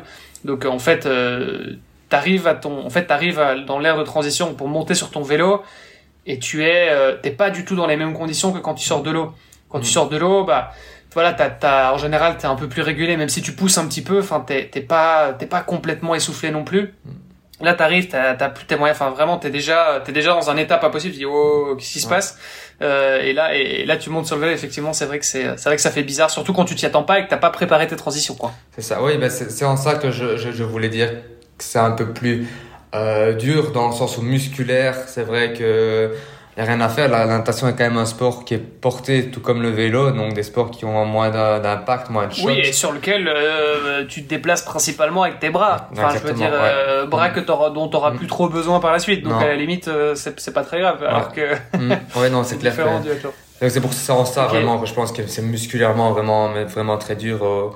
Au niveau des jambes, c'est vrai que la casse musculaire est quand même assez, assez présente, quoi. Donc, donc voilà. C'est quoi les, c'est quoi les techniques du coup euh, en duathlon pour euh, pour gérer justement les différents efforts? Euh, bah, ça dépend de la distance, ça dépend. Ça dépend de, la distance. Bon, mais prenons euh, prenons une euh, distance, enfin longue distance où tu fais 10 km à pied et puis 5 sur la sur la fin. Par exemple, c'est quoi les c'est quoi les stratégies? Enfin, toi, tu fais comment? J'imagine tu cours pas est-ce que tu es exactement à la même allure tout le temps ou est-ce que tu fais des, des blocs ou enfin est-ce qu'il y a une course à pied qui est plus rapide que l'autre? Comment ça se passe? Après, c'est clair que c'est aussi en fonction de la concurrence qu'on va avoir, en sachant. Euh, oui, il y a toujours une dynamique de course où en fait, euh, t'as beau avoir la stratégie que tu veux, il y a un moment, euh, il faut que tu déroules et puis voilà. Mais mais. Mais sinon, si je devais dire quand vraiment. Quand t'as une stratégie, tu fais quoi? Euh, Ben moi, étant quand même, euh, la course à pied reste quand même un de mes points forts, donc. Donc j'essaie toujours de quand même courir assez vite les premiers 10 km euh, pour essayer de Il n'y a pas de drafting à vélo? Il y a, y a, du drafting à vélo, donc ça se roule en, ça se roule en peloton. Ouais, donc ça se roule en donc peloton. t'as pas intérêt non plus à, à, te défoncer sur la première course à pied parce que de toute façon... Euh... Oui, c'est ça. Le but, mais en fait, souvent, on essaie de faire un premier pack, quoi. On essaie vraiment d'écrémer, comme on pourrait le dire en, en triathlon, en fait. Hein, vraiment d'essayer d'écrémer euh, les autres, les bons rouleurs, en fait, au final. Essayer de, de faire vraiment un premier gap pour essayer qu'ils ne reviennent jamais en fait. Donc pour moi c'est vraiment mon objectif d'essayer de déjà avoir un bon petit gap euh, la première course à pied. C'est ça, mais que tu sois premier ou euh, ou septième avec le premier. Euh, non, ah ouais non. À moins de à moins de 10 secondes, c'est bon ça. quoi. Oui oui vraiment. On, pendant la course je regarde vraiment qui est derrière, est-ce que le trou est fait, est-ce que je suis dans le bon groupe. En fait est-ce que je suis dans le groupe de tête? Je suis dans le groupe de tête, ok. Qu'est-ce qu'il y a derrière? Est-ce que le groupe est, est gros? Est-ce qu'il est loin? Est-ce qu'il est pas loin? Parce que voilà, ça sert à rien non plus de faire l'effort si tu vois qu'au huitième kilomètre, le groupe derrière est à, est à 5 secondes, quoi. Euh, ça sert à rien de mm. commencer à pousser, donc c'est aussi tout, tout un peu tactique, quoi. Donc, euh, donc voilà. après, ça, encore une fois, ça c'est quand toi, tu, parce que voilà, t'as été, t'as été champion du monde, mm. euh, bon voilà, c'est pas le cas de tout le monde, mais euh, le duathlète amateur, euh, lui, son objectif, c'est d'accrocher un groupe, euh, en tout cas. Euh, surtout sur, du drafting, ouais, surtout quand c'est des, hmm. quand c'est des distances avec drafting, euh, il faut pas, faut pas se mettre dans le rouge. faut pas se mettre dans le rouge. Pas toujours... Mais du coup, tu as des groupes vraiment qui se forment sur la course à pied parce que quand tu fais, bah, à la limite 5 bornes, sur 5 bornes, mais sur 10 km, avoir un groupe sur 10 km qui soit constant, c'est quand même, c'est quand même pas facile, mais tu as quand même des groupes? Ben justement, je trouve que c'est plus facile d'avoir un groupe sur 10 km parce que là, on va vraiment, en fait, les, les, les... on essaie vraiment de se, de se mettre en groupe, quoi. Que sur 5 km, en fait, tout le monde essaie un peu de suivre le premier. C'est quand même très court, donc en fait, c'est vraiment une longue ligne. En fait, on voit ça souvent en Grand Prix, en duathlon, où là, le format est aussi souvent de, de sprint, donc très court. Et en fait, ça s'étire, ça s'étire, ça s'étire, et il n'y a pas de groupe, en fait. C'est juste une ligne, et il y a juste une différence. Au niveau de celui qui va faire la première transition, faire la transition au plus vite, qui va arriver, c'est d'accrocher un, un, petit groupe à vélo ou pas l'accrocher, quoi.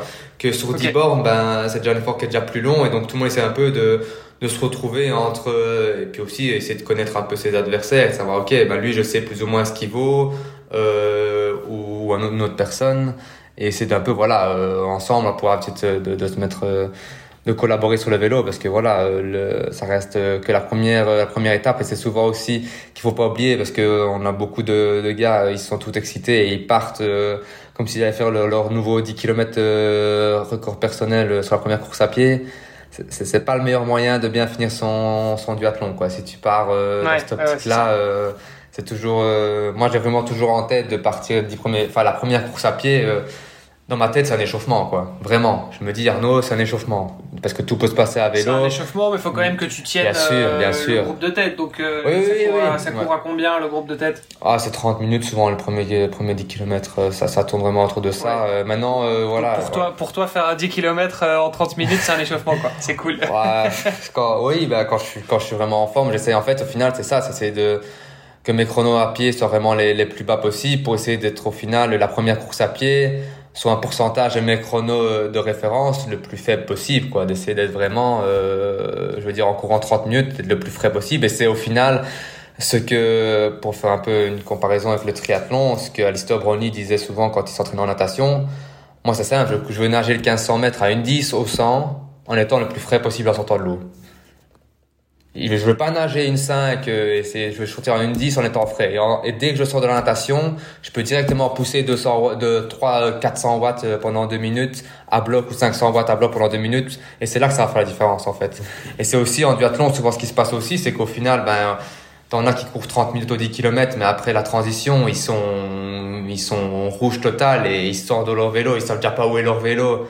Euh, ils mettent leur casque, il y a une lanière qui est pas bien mise, ils sont complètement dans le rouge ils sont de leur transition euh, complètement complètement noyés quoi. Que vraiment si au final tu l'as fait vraiment en étant en dedans et bien bien cool entre guillemets on, se comprend toujours ben voilà tu fais bien ta transition tu prends pas trop de temps. Directement que tu sors de ton vélo ben tu peux directement essayer de mettre les les watts qu'il faut pour essayer d'être dans le groupe ou t'échapper ou c'est vrai qu'on dit souvent même que la première partie la première course à pied c'est c'est ce que mon coach dit souvent elle se termine 3 km après le début du vélo.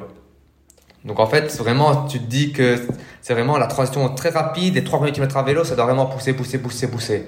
Et après, voilà, après 3 km à vélo, on voit un peu où sont les groupes, est-ce que tu es dans le groupe, t'es pas dans le groupe, est-ce que... Parce que vraiment, c'est ça un peu qui fait la différence. Donc, euh, c'est vraiment euh, se dire en fait que c'est comme en triathlon, c'est pas la natation, du vélo, de la course à pied, c'est un triathlon, quoi. C'est un tout. Quand tu vois maintenant aussi au, au niveau les transitions que certains font, je veux dire, euh, c'est c'est un vrai sport, quoi. De mettre ses transitions le plus vite possible, ses chaussures de sport le plus vite possible, monter sur son vélo en ayant attaché son vélo, son casque et sauter directement sur son vélo, c'est c'est vraiment euh, tu peux gagner des, des 5 à 10 secondes quoi donc euh, au plus haut niveau c'est important et, et même au niveau amateur entre quelqu'un qui va prendre je veux dire une minute pour faire sa transition et quelqu'un qui va prendre 30 secondes ben 30 secondes c'est énorme quoi sur une course sur, sur, un sprint ou même en distance olympique. Donc euh, c'est clair que c'est un peu toutes ces choses-là. Quoi. Enfin, en tout cas sur le court. Après, c'est vrai que sur le long, bon, les, les... pour les triathlètes amateurs qui nous écouteraient et qui voudraient se lancer sur du long, Euh, si vous êtes vous êtes pas forcément euh, en quête de chrono, bon, il y a quand même beaucoup de gens qui euh, prennent leur temps, qui passent aux toilettes, euh, qui mettent euh, une paire de chaussettes. Enfin mhm. voilà, bon, c'est le genre de choses. Mhm. Euh, quand t'es triathlète amateur, effectivement, c'est vrai que c'est c'est un peu moins c'est un peu moins important. Mais c'est vrai que ouais, effectivement, sur du sprint ou, ou voire même distance olympique, souvent t'essayes quand même de, de, de bien mhm. optimiser tes transitions quoi. Ouais. Euh, même en tant qu'amateur, parce que euh, voilà, t'as pas envie de perdre 5 minutes non plus. c'est clair. Ok, donc euh, donc tu pousses euh, tu pousses euh, quoi pendant euh, 3 minutes, c'est ça que tu disais? Ou non 3 premiers kilomètres? Oui, ben voilà, c'est à vélo? Ah, c'est c'est entre guillemets, mais voilà, c'est vrai que c'est là où peut peut partir. Je prends l'exemple ici au championnat d'Europe. où je pense qu'on est donc première course à pied, c'était en distance sprint, c'était 5 km à pied. Et puis euh, on est un groupe de je pense 6 6 7 athlètes où ça où ça courait vraiment déjà vraiment pas mal. Euh, on court euh, pour dire une idée 14 20 au 5 km, 14 15. Donc c'était vraiment donc six gars qui qui courent à ce niveau-là. Et puis après transition Tu dis 14 minutes 20 au 5e kilomètre, c'est ça? Oui, et c'était 5 km hein, donc c'était un distance sprint ici. Donc c'était on court la première course à pied, les 5 km en 14 20, 14 15 et et puis là, en fait, il y a deux Français qui font une transition. Bah, pour pas les citer, Maxime euh, Mosboger, qui est champion d'Europe, et Nathan Gerber, donc vraiment deux euh, grosses pointures du, du, du athlon français.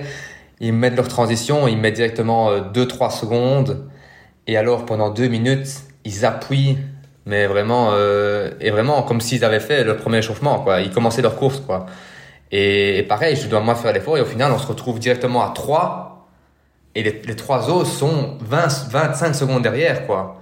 Sur une transition et 2 km de vélo, quoi.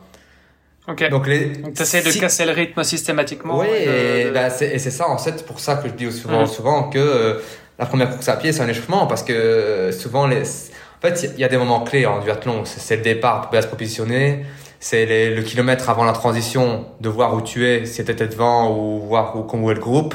C'est la transition, c'est le premier kilomètre à vélo. Et puis après, c'est la transition et puis c'est la fin. Mais c'est vraiment euh, toujours avoir des moments clés parce qu'on peut pas être focus pendant pendant toute une course à, sur tous les petits détails. Mais voilà, il y a des moments clés que moi je me dis, voilà, là je dois être à ce moment-là, là, me trouver là, euh, faire ça bien, faire ça bien. Euh, et à ton niveau, quand tu, euh, à ton niveau, les échappées, elles se font où? Est-ce que tu as déjà des échappées? Ton petit groupe de tête, vous êtes trois. Il y, en a déjà un qui commence, qui essaye de, de, de casser le, le, groupe à vélo, ou bien c'est vraiment sur la course à pied que ça se joue? En, en, fait, il s'est passé là, bah du coup, donc en fait, les deux Français s'échappent et moi, j'arrive à vraiment reboucher le trou. Euh, puis après, quand ils voient que je, je, suis de nouveau là, ben ils arrêtent leur effort parce que eux, ce qu'ils voulaient, c'est partir en deux, deux Français. Et, et si je pense, je, je compte pas le trou, ils partent tous les deux, on les voit plus jamais, quoi. On les voit plus jamais et, parce qu'ils s'entendent bien, ils sont vraiment copains, euh, ils sont du même club de France. Enfin, ça, c'est des choses aussi que je sais, mais voilà, je sais que ils, ils m'attendaient pas, quoi. Donc euh, après, quand je reviens, bah, du coup, euh, ils sont un peu perturbés, ça roule plus trop, et finalement, le groupe de revient derrière. Mais c'est une situation qui, voilà, au final, sur 15 secondes d'effort que j'ai dû vraiment euh, rouler comme pas possible pour essayer de revenir dessus, bah, peut totalement changer toute l'issue d'une course. Quoi. C'est ça que c'est ça qui est important dans, les points clés que je veux dire, euh, c'est qu'au final, chaque petit moment sur une course de 1h30 peut décider ou 1h45 peut décider de de toute le toute la course quoi. Donc au final, oui non, euh, bah, les échappées arrivent souvent après la transition. Donc c'est souvent là où il faut savoir pour un pour revenir un peu en arrière euh, d'un gars qui était vraiment très bon là-dedans, c'était Johan Lebert, aussi un Français, qui avait cette capacité. En fait, il faisait une transition, il sautait sur son vélo et en fait, ah, il prenait directement euh, 50, 100, 150 mètres sur tout le monde. Et il arrivait des fois à faire le truc en solo parce qu'il était hyper fort en, en vélo, quoi. Euh, donc ça arrive souvent à ce niveau-là les, les échappées. Alors, Est-ce que tu en as en fin de vélo aussi? Alors souvent ça arrive juste avant la transition, je veux dire euh, les Bon, sur distance sprint, je veux dire, euh, les deux, hein, souvent 5 km avant le, la transition. Donc euh, là, il faut toujours être un peu attentif parce que voilà, quand on voit, surtout quand c'est un distance standard ou c'est 40 km ou qu'au final, ben, ça commence à être un peu long pour tout le monde, on est un peu dans le peloton et voilà, tout le monde a un peu fait ses efforts et un peu fatigué. Euh, ben voilà, pouvoir sortir et se prendre 20 euh, secondes d'avance juste avant la transition c'est 20 secondes que tu peux gagner sur la course à pied. Donc, euh, surtout ceux qui, qui savent qu'ils sont un peu moins forts en course à pied, ils essayent. Et aussi, euh, ce qui arrive souvent, euh, c'est quand le groupe de derrière revient, en fait. Donc, euh, on a le premier groupe en course à pied qui s'est formé. Euh, ça s'entend pas très bien en vélo, donc ça roule pas trop. Et au final, il y a un groupe derrière qui revient avec des très bons cyclistes. Et là, du coup, les cyclistes, eux, essayent de partir. Donc, c'est à ce moment-là aussi qu'il peut y avoir des échappées. Donc, soit ça intervient donc soit au, tout au début, soit juste avant la transition, soit vraiment quand le groupe revient derrière. Quoi. C'est un peu aussi, encore une fois, des moments clés, voilà, où il faut être attentif. Aussi des endroits et des moments de chute, parce que si au championnat d'Europe, c'est ce qui est arrivé, c'est que le groupe derrière revient. Donc eux aussi une vitesse différente des nôtres, ils sont aussi dans un dans un optique de ok maintenant nous on veut essayer de bombarder tout le truc et on sent une certaine de, forme de de nervosité qui arrive dans le peloton parce que du coup on passe d'un groupe aussi de 5 à 10 à 30, 40. Donc euh, ça c'est des choses qui arrivent souvent sur ce Grand Prix en duathlon. Euh, et du coup oui, être attentif, euh, de de pas de pas chuter, de rester devant. Euh, euh, ça frotte à gauche à droite, donc c'est aussi euh, encore une fois des moments clés où il faut essayer de, de rester calme, essayer d'être à, à, à l'affût de tout ce qui peut se passer, quoi. Ça, ça c'est un truc qu'on retrouve pas du tout dans le triathlon longue distance. Quand mmh. tu dis euh, ça frotte, il mmh. ouais, ouais. euh, y a peut-être des gens qui savent pas du coup de, de, de, de quoi on parle, mais c'est vrai que euh, c'est quelque chose qu'on voit beaucoup en cyclisme de base. Et mmh. bon, euh, par extension, euh, euh, en duathlon ou triathlon, quand le drafting est autorisé, c'est-à-dire quand on roule en peloton, euh, bah forcément un peloton, en fait, euh, tout le monde roule pas forcément droit. Il y a des rétrécissements, il y a des virages, donc en fait, on n'est pas tout le temps exactement sur la même trajectoire, et donc forcément, on, parfois, bah, on, on, arrive un peu proche ouais. du gars de devant, à côté, derrière, etc. Et parfois, c'est arrivé d'ailleurs que ça se pousse aussi, mmh. parce que quand il y a un gars qui arrive vraiment contre toi, bah, tu le repousses avec ton bras, mais donc c'est quand même dangereux. Donc, euh, donc voilà. Enfin, moi j'ai déjà eu ça sur des sur des des, des courses euh, vraiment euh, juste cyclistes où euh, t'as un mec à côté de toi qui littéralement te pousse, euh, mais c'est super dangereux quoi, parce que mais et parce que le mec il veut se faire sa place et donc du coup euh, voilà se faire sa place dans le frotton et quand on dit ça frotte, bah c'est ça en fait, c'est quand tu sens que t'es es vraiment côte à côte avec le mec d'à côté de toi ouais. et, que, et que ça frotte quoi. ouais non c'est clair. ça peut faire ça peut faire un peu peur. En fait les, les frottements que t'as pas les, les, frottements que t'as pas en natation, euh, dans triathlon, euh, en duathlon, tu les retrouves sur le ouais. vélo. Parce qu'en gros, euh, sur le vélo, en triathlon, enfin à moins de, à moins d'être sur un CD vraiment très disputé comme sur les JO, ça frotte pas trop, mais ça frotte en natation. Par contre, là, en duathlon, c'est sur le vélo ouais. que ça frotte à mort. Ouais, c'est clair. Ouais, bah oui, c'est c'est clair que tout le monde veut faire sa place, quoi. C'est vrai que tout le monde veut être un peu à l'avant, tout le monde veut éviter les chutes à l'entame d'un virage un peu dangereux, etc. Ben, tout le monde veut aussi être devant, donc. Euh, ou avant, avant aussi une transition. Comme je disais, c'est aussi un moment, un moment important. Euh, voilà, si tout le monde veut se trouver à l'avant, la, essayer d'attaquer, etc., ben, ça frotte. Et puis surtout au moment où, où, tout le monde veut essayer aussi un peu un moment d'enlever ses chaussures avant la transition, là aussi c'est des moments où euh, ben, tout le monde est un peu déboussolé, il essaie d'enlever ses trucs et quelqu'un qui est devant toi qui a... C'est ce que j'ai eu moi ici à la dernière transition au championnat d'Europe.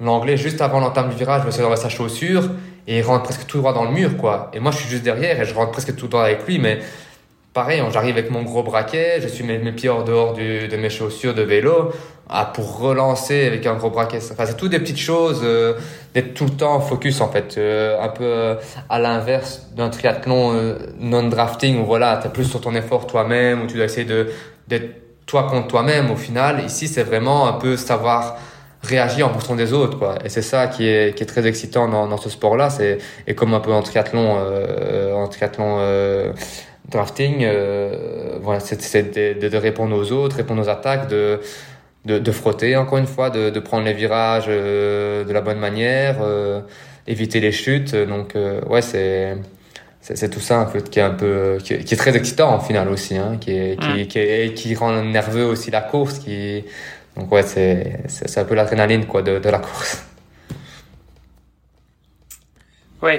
Oui, parce que c'est vrai que en fait, le simple fait de, d'arriver près de la zone de transition sur le vélo, en général, t'essayes de... Bon, après, chacun a sa technique hein, dans les, les amateurs, c'est peut-être un peu différent, mais dès que tu veux essayer, t'es dans une optique de performance, tu veux essayer de gagner un petit peu de temps, euh, effectivement, tu laisses tes chaussures sur les cales, t'enlèves tes pieds de tes chaussures, euh, et en fait, tu, tu, tu mets tes pieds au-dessus de tes chaussures sur les dernières euh, centaines de mètres, euh, parce que ça te permet de sauter du vélo dans la zone de transition et de, et de, et de gagner un peu de temps. Ouais. Donc c'est déjà quelque chose qui est parfois un petit peu acrobatique quand on est seul mais c'est clair que si tu fais ça en peloton, euh, ouais, à 40 à l'heure, euh, compliqué, quoi. Ouais. ouais. Donc parce qu'au final, on essaie aussi de freiner euh, les trois derniers mètres avant la ligne. Donc euh, ça arrive souvent aussi et beaucoup arrivent des fois trop vite et se plantent total parce que ok la ligne est là, je dois sauter, mais tes jambes elles courent pas encore à 40 km heure. Donc euh, c'est ouais, c'est c'est tout un, je veux dire c'est un, un art entre gros guillemets. Ça se travaille ça, se travaille, entraînement. Euh, voilà, quand mm. on dit qu'il faut travailler les transitions, c'est pas une blague. Ah oui, non, non, non, et y a rien à faire. Et tu, tu, parles de la ligne là. Oui, oui. Tu parles de la ligne, euh, ça fait longtemps qu'on n'en a pas parlé, notamment de la réglementation là-dessus. Tu peux nous rappeler, que ce soit en triathlon ou en duathlon, hein, je pense que la règle est la même, euh, quel est l'impératif relativement à cette ligne et, qu'est-ce que tu encours si, si tu la dépasses? Ouais, donc, donc niveau de la première transition, d'abord quand on monte sur le vélo, que ce soit en triathlon ou en duathlon au final, oui en triathlon ou en duathlon, donc on arrive devant sa transition, on met son casque et puis on sort avec son vélo dans la main. On peut monter sur son vélo qu'à partir avoir franchi la première ligne. Donc ça c'est pour la première transition. Dans la deuxième transition, on va avoir une ligne qu'on doit devoir déposer notre pied sur le sol avant d'avoir passé cette ligne-là. Euh, ce qu'on encourt si on, a, et aussi ce qu'on ne doit pas oublier, c'est qu'on ne peut pas enlever le casque avant même d'avoir posé le vélo. Euh, souvent, quand des gens arrivent dans la transition, ils enlèvent déjà leur casque. Euh, ça, c'est considéré comme une pénalité une faute. Donc, euh, ce qu'on encourt justement, c'est des pénalités. Donc, euh, ça dépend un peu des distances. Encore une fois, euh, je pense que sur une distance sprint, pour nous, c'est 10 secondes on doit, on doit vraiment s'arrêter. Donc, en fait, il y a vraiment une zone de transition qu'on appelle ça, où devant la zone de transition, il y a les numéros de dossard. En fait, si par exemple, moi j'ai le numéro 3 et qu'il est noté numéro 3, sur la zone de transition, je suis obligé de m'arrêter. Et tu t'arrêtes ben, 10 secondes sur un sprint, je pense, et 15 secondes sur, un, sur une distance euh, standard. Et voilà, euh, c'est tu arrêtes juste pendant, tu t'arrêtes devant la tente et tu, tu te stops pendant 10 secondes, tu, tu reprends un peu ton souffle et, et tu repars, quoi. Mais, mais voilà, c'est, c'est, c'est des, c'est des choses qu'il faut toujours faire gaffe aussi. C'est des choses que moi, en, quand je fais le championnat du monde, championnat d'Europe, il y a toujours aussi des gens de la, la fédération qui sont là pour nous prévenir parce que c'est vrai que quand tu fais une course si rapide, si intense, euh, la zone de transition, moi, je, je suis même plus où aller, quoi. Tellement c'était focus dans ta course, tu cours. Euh, euh donc c'est vrai qu'il y a toujours quelqu'un qui est là pour te dire Arnaud, euh, euh pénalité, n'oublie pas, enfin qui te le crie, quoi. C'est vrai que des fois il faut, parce que si on ne l'apprend pas, on est disqualifié, quoi. Donc, euh, donc c'est. Ça, rappelle une, euh, ça rappelle C'était quoi? C'était, c'était Vincent Louis, je crois, qui euh, est débarqué à, à, fond de balle dans une aire de transition. Il pensait qu'il y avait encore un tour. Ouais, euh, il a terminé dans les barrières parce que il arrivait à 40 à l'heure dans la zone de transition alors que le parcours était fermé, quoi. D'ailleurs, très très beau freinage. Hein, c'est ceux qui qui qui, qui non mais il a une très belle technique de freinage. Il se met vraiment bien à l'arrière de son il se prend quand même la barrière, mais euh, pour, pour, pour, ceux qui, qui veulent vraiment apprendre à, bien freiner, c'est vraiment une belle manière de, de freiner en cas de, de vraiment besoin de gros freinage, parce que on, on vraiment que niveau technique, c'était, il est quand même euh, aussi bien costaud sur son vélo, quoi. Donc, euh, mais oui, c'est, c'est des choses qui, qui arrivent et, et, et c'est fou. Mais encore une fois, ça prouve qu'il est dans sa course, quoi. Euh, vraiment, il, il, il, a oublié le nombre de tours parce que voilà, il, il veut essayer de pousser. Il et ça, ça arrive enfin, ça peut paraître, en fait, je, crois que la, plupart des triathlètes euh, euh, sont plutôt sur du long ou, même euh, de la distance olympique, mais, en général, la plupart des parcours, tu fais très peu de boucles. En tout cas, pour les triathlètes amateurs. Le concept de boucle, on le retrouve très fort dans les, les, les super sprints, les sprints et certaines distances olympiques. Euh, mais qui sont peut-être un peu plus euh, un peu plus officielles quoi. C'est plus des courses euh, je sais pas de, de, de la WTCS de, euh, de des courses ITU etc où justement on va retrouver ce concept de boucle. Mais en fait ouais tu fais 40 km sauf que tes 40 km bah c'est ça va être une boucle de, de 5 km ou de 2 km et demi. Et tu vas devoir en faire 8 16 enfin voilà. Et, et donc en fonction de ça euh, bah, moi, ça m'est déjà arrivé euh, sur un circuit de, de, Coupe du Monde ITU. Bah, je devais faire, euh, je crois, 8 boucles de 5 km. Mais bon, tes 8 boucles, il y a un moment, quand t'es à 6-7, euh, tu sais plus trop où t'en es, quoi. Mm. Tu peux regarder éventuellement sur ton compteur si t'as le compteur, mais bon, tu sais que ton compteur, il sera jamais tout à fait exact et que, en fait, tu vas douter. Et t'es tellement dans ta course, il y a un moment, enfin, moi, parfois, je suis dans l'effort. Je, je, quand je suis vraiment dans l'effort, je, je sais plus réfléchir. Hein, mm. J'arrive plus à me dire attends, j'en suis où? Mais pareil dans mes intervalles. dans mes intervalles quand je suis euh, mes intervalles à pied et que je pousse fort et que je dois commencer à réfléchir de attends mais du coup j'en suis où? Et du coup mon allure et mon truc et mon machin et en fait il y a un moment juste je sais pas c'est l'oxygène qui arrive plus au cerveau ou quoi mais t'arrives plus à réfléchir quoi et, euh, et tu sais plus combien t'en es et moi, le petit tips d'ailleurs, ce que j'ai, ce que j'avais fait à l'époque, c'est que euh, on avait mis, euh, enfin moi j'avais mis des, des, papiers, enfin des bouts de, de scotch euh, sur le guidon, sur le sein, et à chaque fois que je passais un tour, boum, j'en enlevais un. Et donc comme ça, je savais, euh, je savais combien il en restait quoi. Et au moment où il y en avait plus, bah, je savais, je savais que là, euh, c'est bon, il fallait pas que je reparte sur un nouveau tour. Fallait que je m'arrête quoi.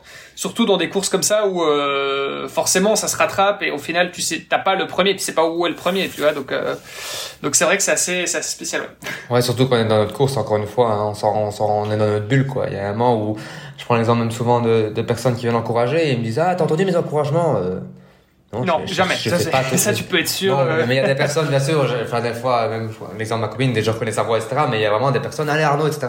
Je ne saurais pas dire qui, où ils étaient. Euh, enfin, c'est vraiment euh, quand tu es dans ta ah bulle. mais, même, mais, même, parfois des gens que tu connais très bien et les gens te disent, mais enfin, j'ai gueulé à côté de mm. toi, j'étais à deux mètres de toi, je gueulais ton nom, mm. j'ai pas entendu quoi. C'était effectivement, mm. il y a plus qu'un seul truc qui compte et tout le reste, tu fais abstraction, mais total quoi.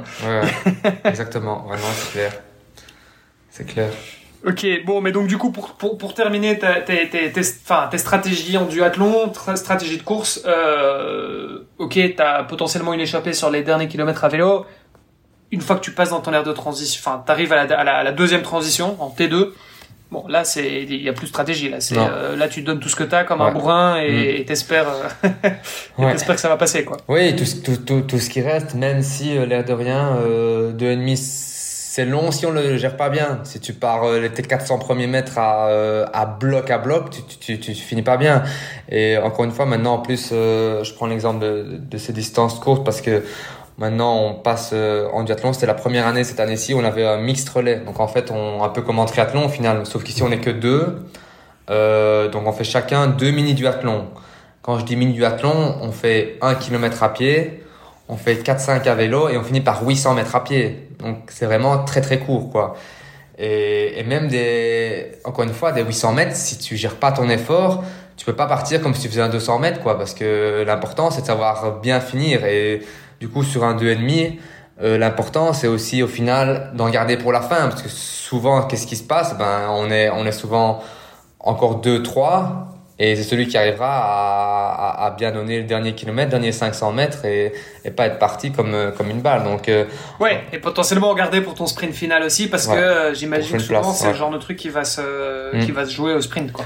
Ouais, ouais, maintenant voilà, il y a rien à faire. Euh, deux et demi au final, tu dois tu dois donner ce qui reste. Hein, je veux dire, tu, tu, tu, non, tu, donnes... ce qui reste, mais comme tu dis, c'est mm. c'est difficile. Et je pense que c'est. Euh, on dit aussi souvent que le, le 1500 mètres, c'est une distance qui est, qui est, qui est difficile dans l'athlétisme parce que tu, en fait, tu, alors oui, c'est court, mais en même temps, euh, c'est, je crois que c'est, enfin, c'est le plus long que tu puisses faire euh, sur, sur piste, quoi. Tu vois, donc je veux dire, c'est, c'est long, mais en enfin, c'est court et en même temps, tu dois, tu dois vraiment gérer ton truc, quoi. Ouais. Je veux dire, mm. euh, tu pars sur un 400 mètres bon bah a priori tu sais que euh, tu peut-être euh, t'essaieras d'aller peut-être un tout petit peu plus vite gagner une seconde sur le sur le dernier 100 mètres mais je veux dire mm. ton allure tu la connais tu vois sur, sur 400 ou même sur 100 mètres ou sur 200 enfin voilà tu, mm. tu sais que tu sais que mm. c'est rapide tu sais combien tu dois aller voilà euh, sur 1500 t'as quand même de la gestion euh, et pour peu que tu sois une seconde trop rapide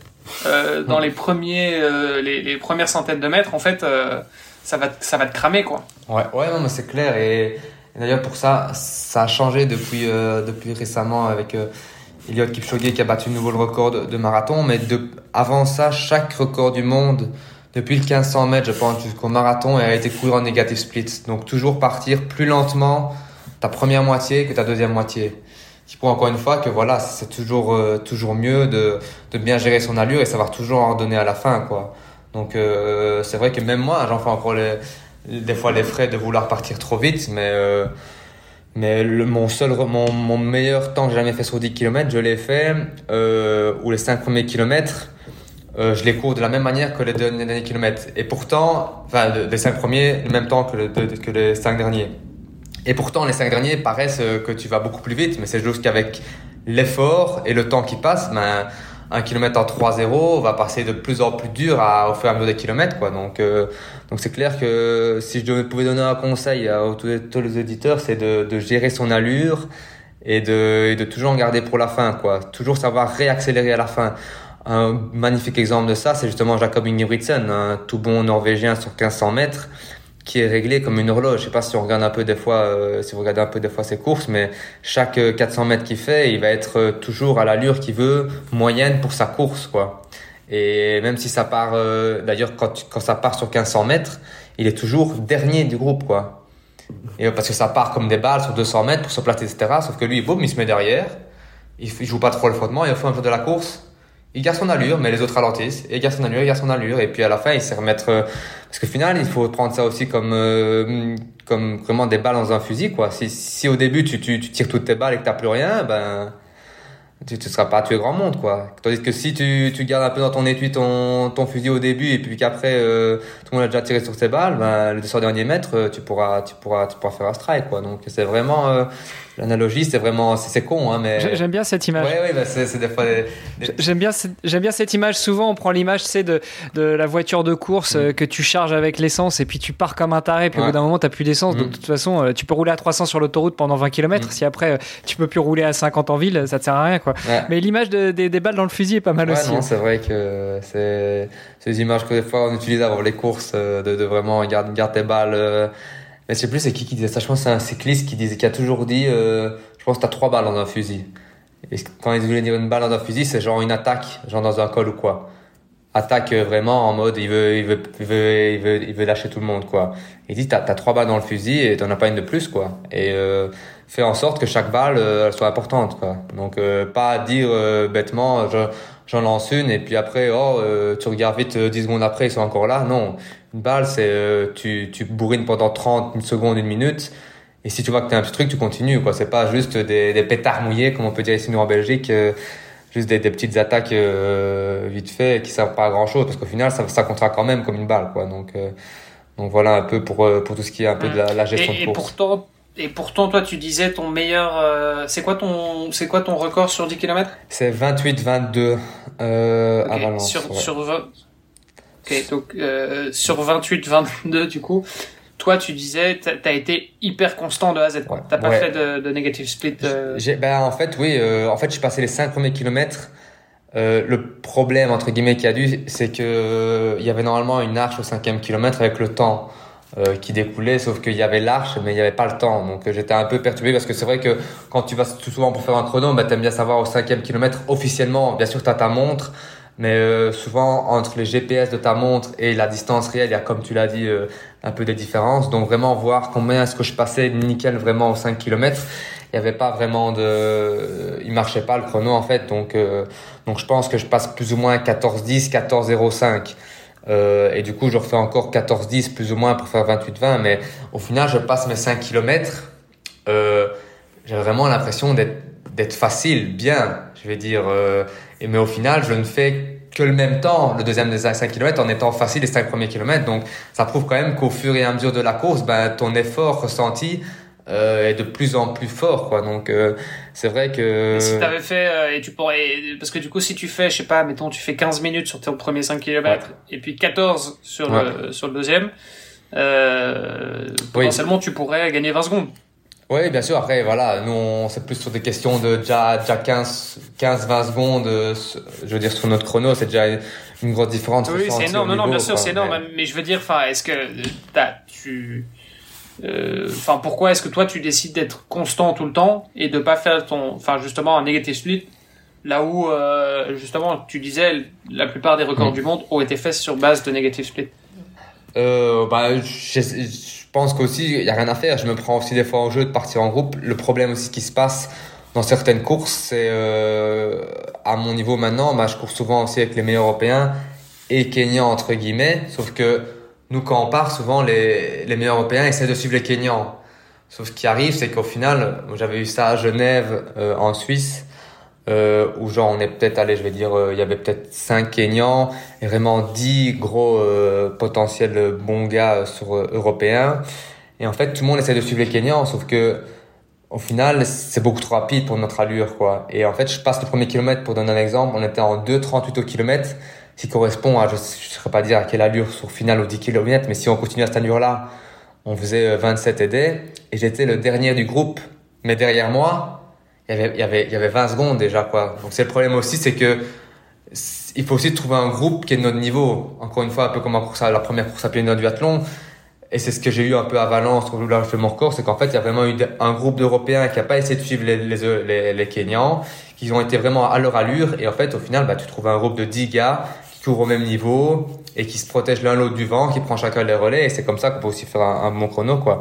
Donc, il y a bien sûr le fait euh, de, de vouloir bien pèser sa course et essayer de faire un split, mais aussi essayer de se protéger du vent, essayer d'être en groupe et parce que ça, ça aide aussi, quoi, de, de pas, euh, de pas euh, de, de pas trop prendre le vent comme un vélo parce que c'est clair qu'à à 11 10 km heure peut-être que le vent a peut-être une moins forte impact mais quand on passe à 21 22 km heure le vent on commence vraiment à le sentir. Donc euh, donc c'est vrai que que ça ça a aussi un effet quand même important l'effet de groupe et et ça joue quand même aussi sur sur la manière de, de gérer sa course quoi.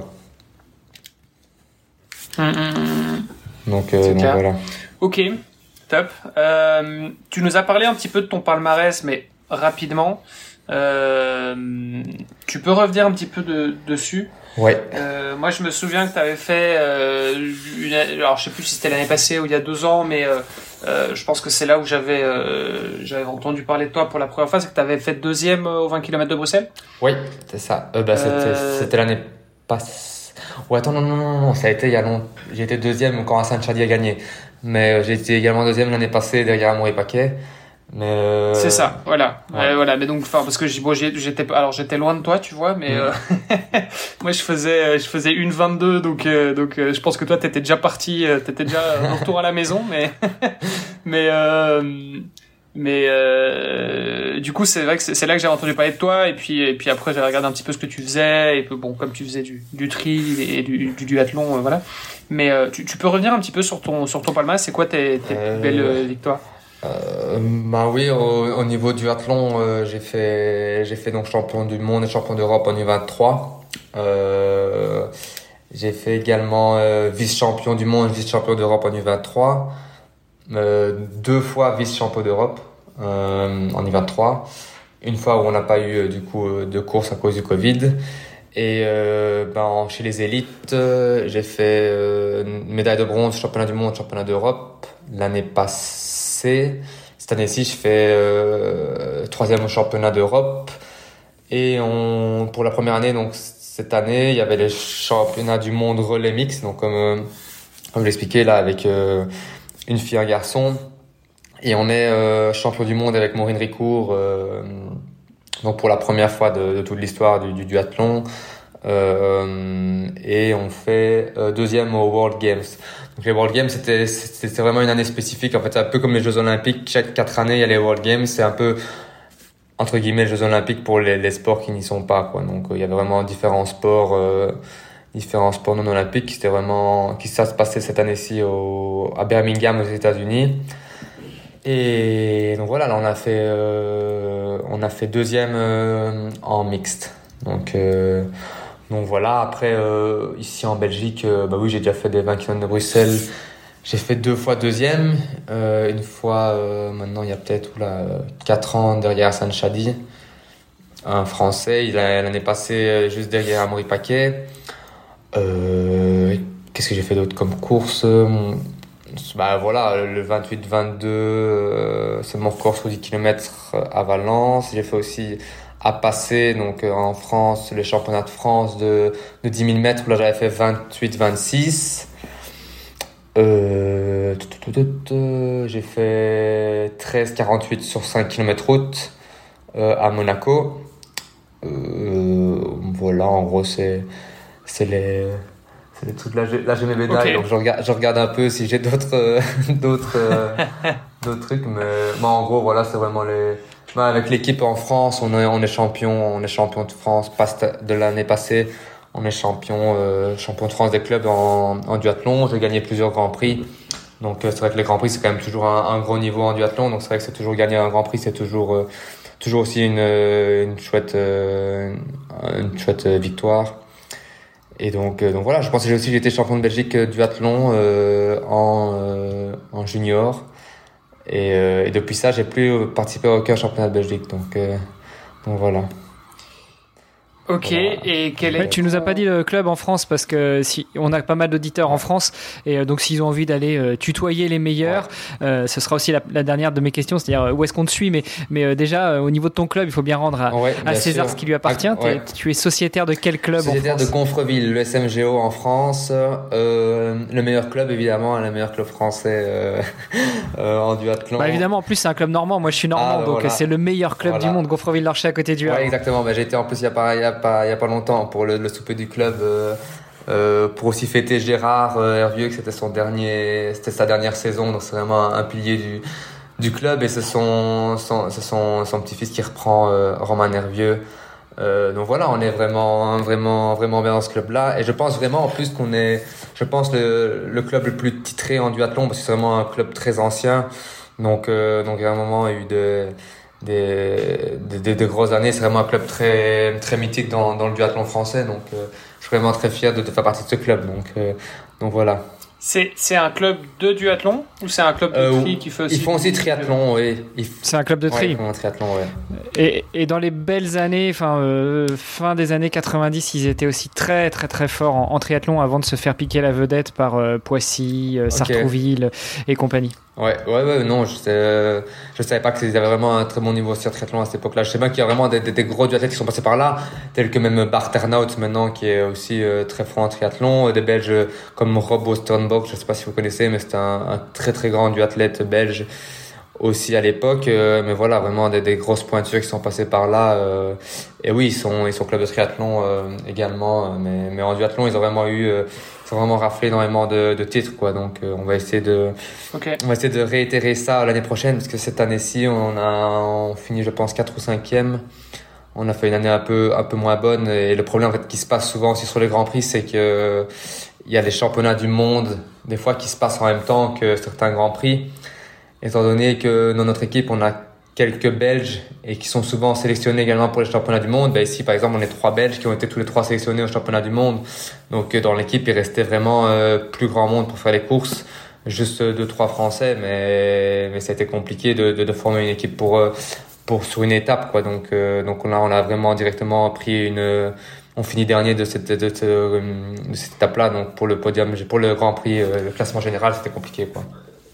Ok, tu disais que tu euh, aimais bien les longues distances. Ouais. Aujourd'hui, pourtant, tu es quand même plutôt. Alors après, bon, ça dépend, oui. Enfin, c'est, tu fais du duathlon longue distance aussi, mais je veux dire, euh, ça reste relativement court par rapport à, je sais pas, euh, format mm. Ironman par exemple. Ouais. C'est des, c'est des distances où, enfin, Ironman ou, Powerman, hein, tu, tu, le mentionnais aussi tout à l'heure. Mm. Euh, Powerman qui est l'équivalent Ironman mais en duathlon. On peut dire ça comme ça. Ouais. Euh, tu envisages aussi de, de partir sur des, des distances comme ça? Euh, bah, c'est vraiment marrant parce que j'ai commencé avec vraiment ce, ce, ce, truc du plus long, mieux c'est, euh, plus long, mieux c'est, quoi. Vraiment, euh, plus long c'est bon, comme on dit. Euh, mais, euh, mais maintenant, euh, c'est vrai que plus en plus que je me rapproche de vraiment d'être. Parce qu'en fait, au final, si, si je veux faire un Ironman ou même maintenant, si la question qui se pose, c'est peut-être faire un marathon aussi, essayer de faire un bon chrono sur marathon ben je me rends compte de, de, de ce que c'est aussi euh, si je veux le faire je veux le faire pour faire des, des, bons temps des bons chronos. Je veux pas le faire dans le sens où euh, je veux le finir. Ça je pense que je, me mets pas des fleurs mais je pense que si demain je me mets je, je, je serai nager mes 3 km 8 je serai le finir. Mais c'est vrai que d'essayer de le de faire un chrono, euh, ça demande, ça demande ouais, beaucoup d'heures et c'est aussi très très compliqué. Donc euh, je pense qu'un jour euh, j'y passerai parce que parce que j'aime le triathlon et, et j'aime la course à pied, par exemple pour le pour le marathon. Donc ça, je, pense que j'en ferai aussi.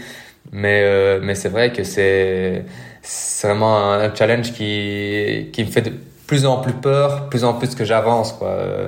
Parce que plus en plus que ouais que, que je progresse, je me dis bah voilà, je m'attends à sur marathon faire tel temps ou tel temps ou sur Ironman pouvoir faire tel temps ou tel temps parce que euh, voilà je, je, me fixe souvent des objectifs comme ça. Maintenant euh, ouais pourquoi pas ici même une fois hein, essayer de, de, faire un Ironman juste pour le fun et me dire ok je veux le finir et, pourquoi pas. Mais c'est vrai que quand tu es un peu dans cette optique là de tout le temps performance ben t'as as envie de, de bien faire et de d'essayer de faire un chrono quoi Oui, c'est la, la, la, crainte que, que beaucoup de triathlètes débutants pourraient avoir en se disant est-ce que je vais mm. parvenir à le terminer mm. euh, Toi, tu as la même crainte, sauf que mm. c'est pas tellement est-ce que je vais pouvoir le terminer, est-ce que je vais pouvoir le faire dans un temps qui soit décent et faire, euh, je sais pas, un top 10, 20, 30 en fonction de voilà, en fonction des participants. Mais ouais, même, même si au oh, même si au final, je pense que c'est ça qui est beau dans, dans, dans le triathlon, mais surtout dans l'Ironman, c'est que peu importe la personne ou je veux dire le fait de finir un Ironman, c'est c'est magnifique. Je pense que le premier ou le dernier, et, c'est ça qui est vraiment chouette souvent sur les sur les sur les Ironman, c'est souvent que le premier de la course va attendre le dernier, euh, le dernier de la course pour le féliciter, etc. Ça arrive souvent sur, sur Hawaï ou quoi, euh, qu'ils attendent vraiment le dernier. Et je trouve que c'est ça qui est, chouette, un peu dans le même esprit que, que le trail au final, de voilà, ben tout le monde qui a fait la course a vraiment euh, tout autant de crédit euh, le, le, le, premier que le dernier. D'ailleurs, c'est souvent quelque chose que je dis aussi quand, quand je fais les 20 km de Bruxelles, parce que j'ai souvent des amis qui le font, etc., ou euh, qui finissent et, qui finissent ça en 3 heures. Et je leur dis, mais mes félicitations. Ils me disent, oui, mes félicitations, toi, t'as fait ça en une heure. Il me dit, oui, mais oui, mais j'ai fait ça en une heure. J'ai pris trois fois moins de temps, donc ça fait pendant le, tiers du temps que j'ai passé en courant, quoi. Moi, euh, demander de courir pendant 3 heures, non merci, quoi. Mais c'est c'est quand même beaucoup quoi. Euh, c'est ça, c'est tout ça aussi qui est, je trouve, euh, qu'il faut aussi remettre dans le contexte, c'est que ben ils sont, ils souffrent plus longtemps que nous quoi, au final. Ouais. Ouais. Et c'est toujours plus dur. Ouais. Tu, disais les 20 km de Bruxelles, tu as fait ça en combien de temps exactement? Euh, bah, Cette année-ci, c'était vraiment tout près de une heure, euh, de une heure, je pense. je pense 1h20 j'ai fait en m'étant étiré 20 secondes pour, parce que j'ai une crampe au, à 500 mètres de l'arrivée, euh, donc je me suis un petit peu étiré pendant pendant 20 secondes et je finis en 1h20 je pense. Donc euh, c'était vraiment une chouette course avec Amaury Paquet, on, on finit vraiment euh, tous les deux. Quand, quand Arnaud dit 1h20, c'est 1h20 secondes hein, évidemment. Ah oui. c'est pas parce que moi moi je dis 1h22, voilà, moi aussi ah j'ai fait la course en 1h22 mais moi c'était 1h22 minutes. Euh, voilà, donc petite petite différence. OK. Bon bah c'est bien. Euh Bon, attends, parce que là, je, sens que tu allais nous laisser partir notre invité, mais il y a quand même la question qu'on pose toujours dans le podcast. Alors, normalement, le podcast s'appelle Devenir triathlète. On demande comment devenir triathlète. Là, Arnaud, euh, pour toi, on n'a pas le choix. C'est comment devenir du athlète?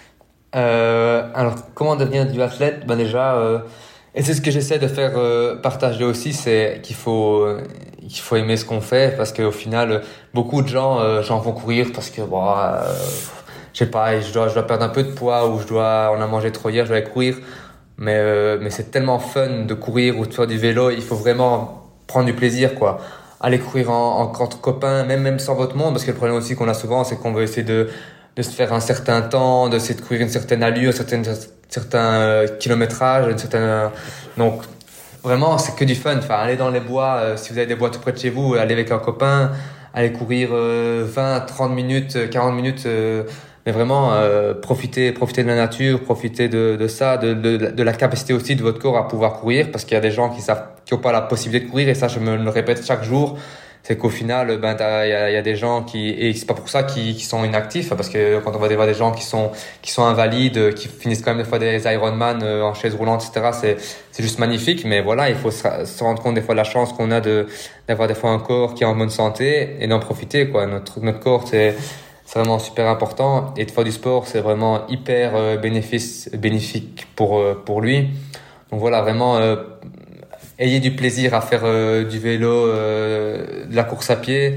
Et pour devenir du athlète, ben, vous allez voir, essayez de vous inscrire sur une course et vous allez trouver le, le mélange vraiment chouette. c'est vraiment un chouette petit défi à faire parce que je pense que même si euh, il faut pas commencer à essayer de parce que je sais bien que le, le premier frein aussi des fois c'est c'est le prix d'un vélo qui peut coûter cher mais voilà il y en a qui sont vraiment disponibles euh, pour vraiment pas trop cher maintenant.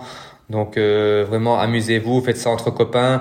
Il existe aussi des fois des des, des, des duathlons en relais. Donc euh, le premier fait la course à pied le deuxième le vélo et on repasse le relais pour le gars qui finit la course à pied. Ça aussi c'est vraiment des, des chouettes chouette moment de partage en sport. Et puis euh, et puis après profiter pour ceux qui aiment bien des bonnes bières ou quelque chose comme ça euh, entre amis euh, de, de finir la, troisième mi-temps et, et de pouvoir partager un bon moment. Parce que je pense que c'est ça au final le sport. C'est c'est plus que juste le sport. Quand on voit encore la Coupe du Monde ici par exemple en football comme comment ça ça peut rassembler les gens c'est c'est ça la beauté du sport quoi je suis pas un grand fan de foot hein, mais pourtant quand je vois quand je vois comment ça, ça, repartage les gens, enfin, c'est vraiment, vraiment beau c'est ça que je trouve qui est, qui, est, vraiment beau dans le sport. Quoi. Bah écoute, je pense que tout est dit. et puis juste avant de te laisser partir, où est-ce qu'on te suit Arnaud? Euh, ben, vous pouvez me suivre euh, donc sur euh, je suis vraiment souvent présent sur les réseaux sociaux euh, comme Instagram Facebook ceux qui veulent me suivre sur Strava parce que pour moi c'est le meilleur des réseaux sociaux vous pouvez me suivre Arnaud Delis et voilà j'essaie d'y poster quand même souvent un peu les les courses que je vais faire, les résultats que je peux faire.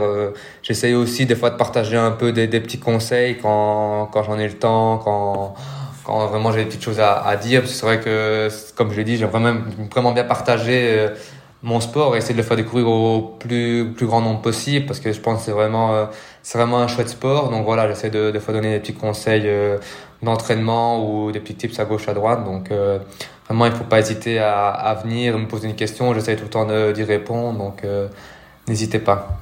Bon, écoute, je t'ai ajouté sur Strava. On mettra les liens de ton Insta dans les notes de l'épisode. Euh, Arnaud, merci pour, euh, pour, toutes ces, pour tous ces échanges. Euh, on te souhaite une bonne continuation. Quand tu passes à Gonfreville, fais un petit coucou aux embruns du Havre de ma part. et puis, bah, on suivra avec attention le reste de tes compétitions. Ça va, ben super. Merci beaucoup à vous. Hein. Merci beaucoup pour, yes. pour tout. Merci à, merci à toi Arnaud. Bonne saison 2023 et puis on se retrouve l'année prochaine. Ciao. Ciao. D'accord, merci. Hein. ciao. Merci d'avoir écouté cet épisode jusqu'au bout. N'oubliez pas de rejoindre notre groupe Facebook pour discuter avec les invités, commenter et poser vos questions. Et Olivier et moi, nous vous répondrons dans un prochain épisode. À la semaine prochaine. Salut les sportifs.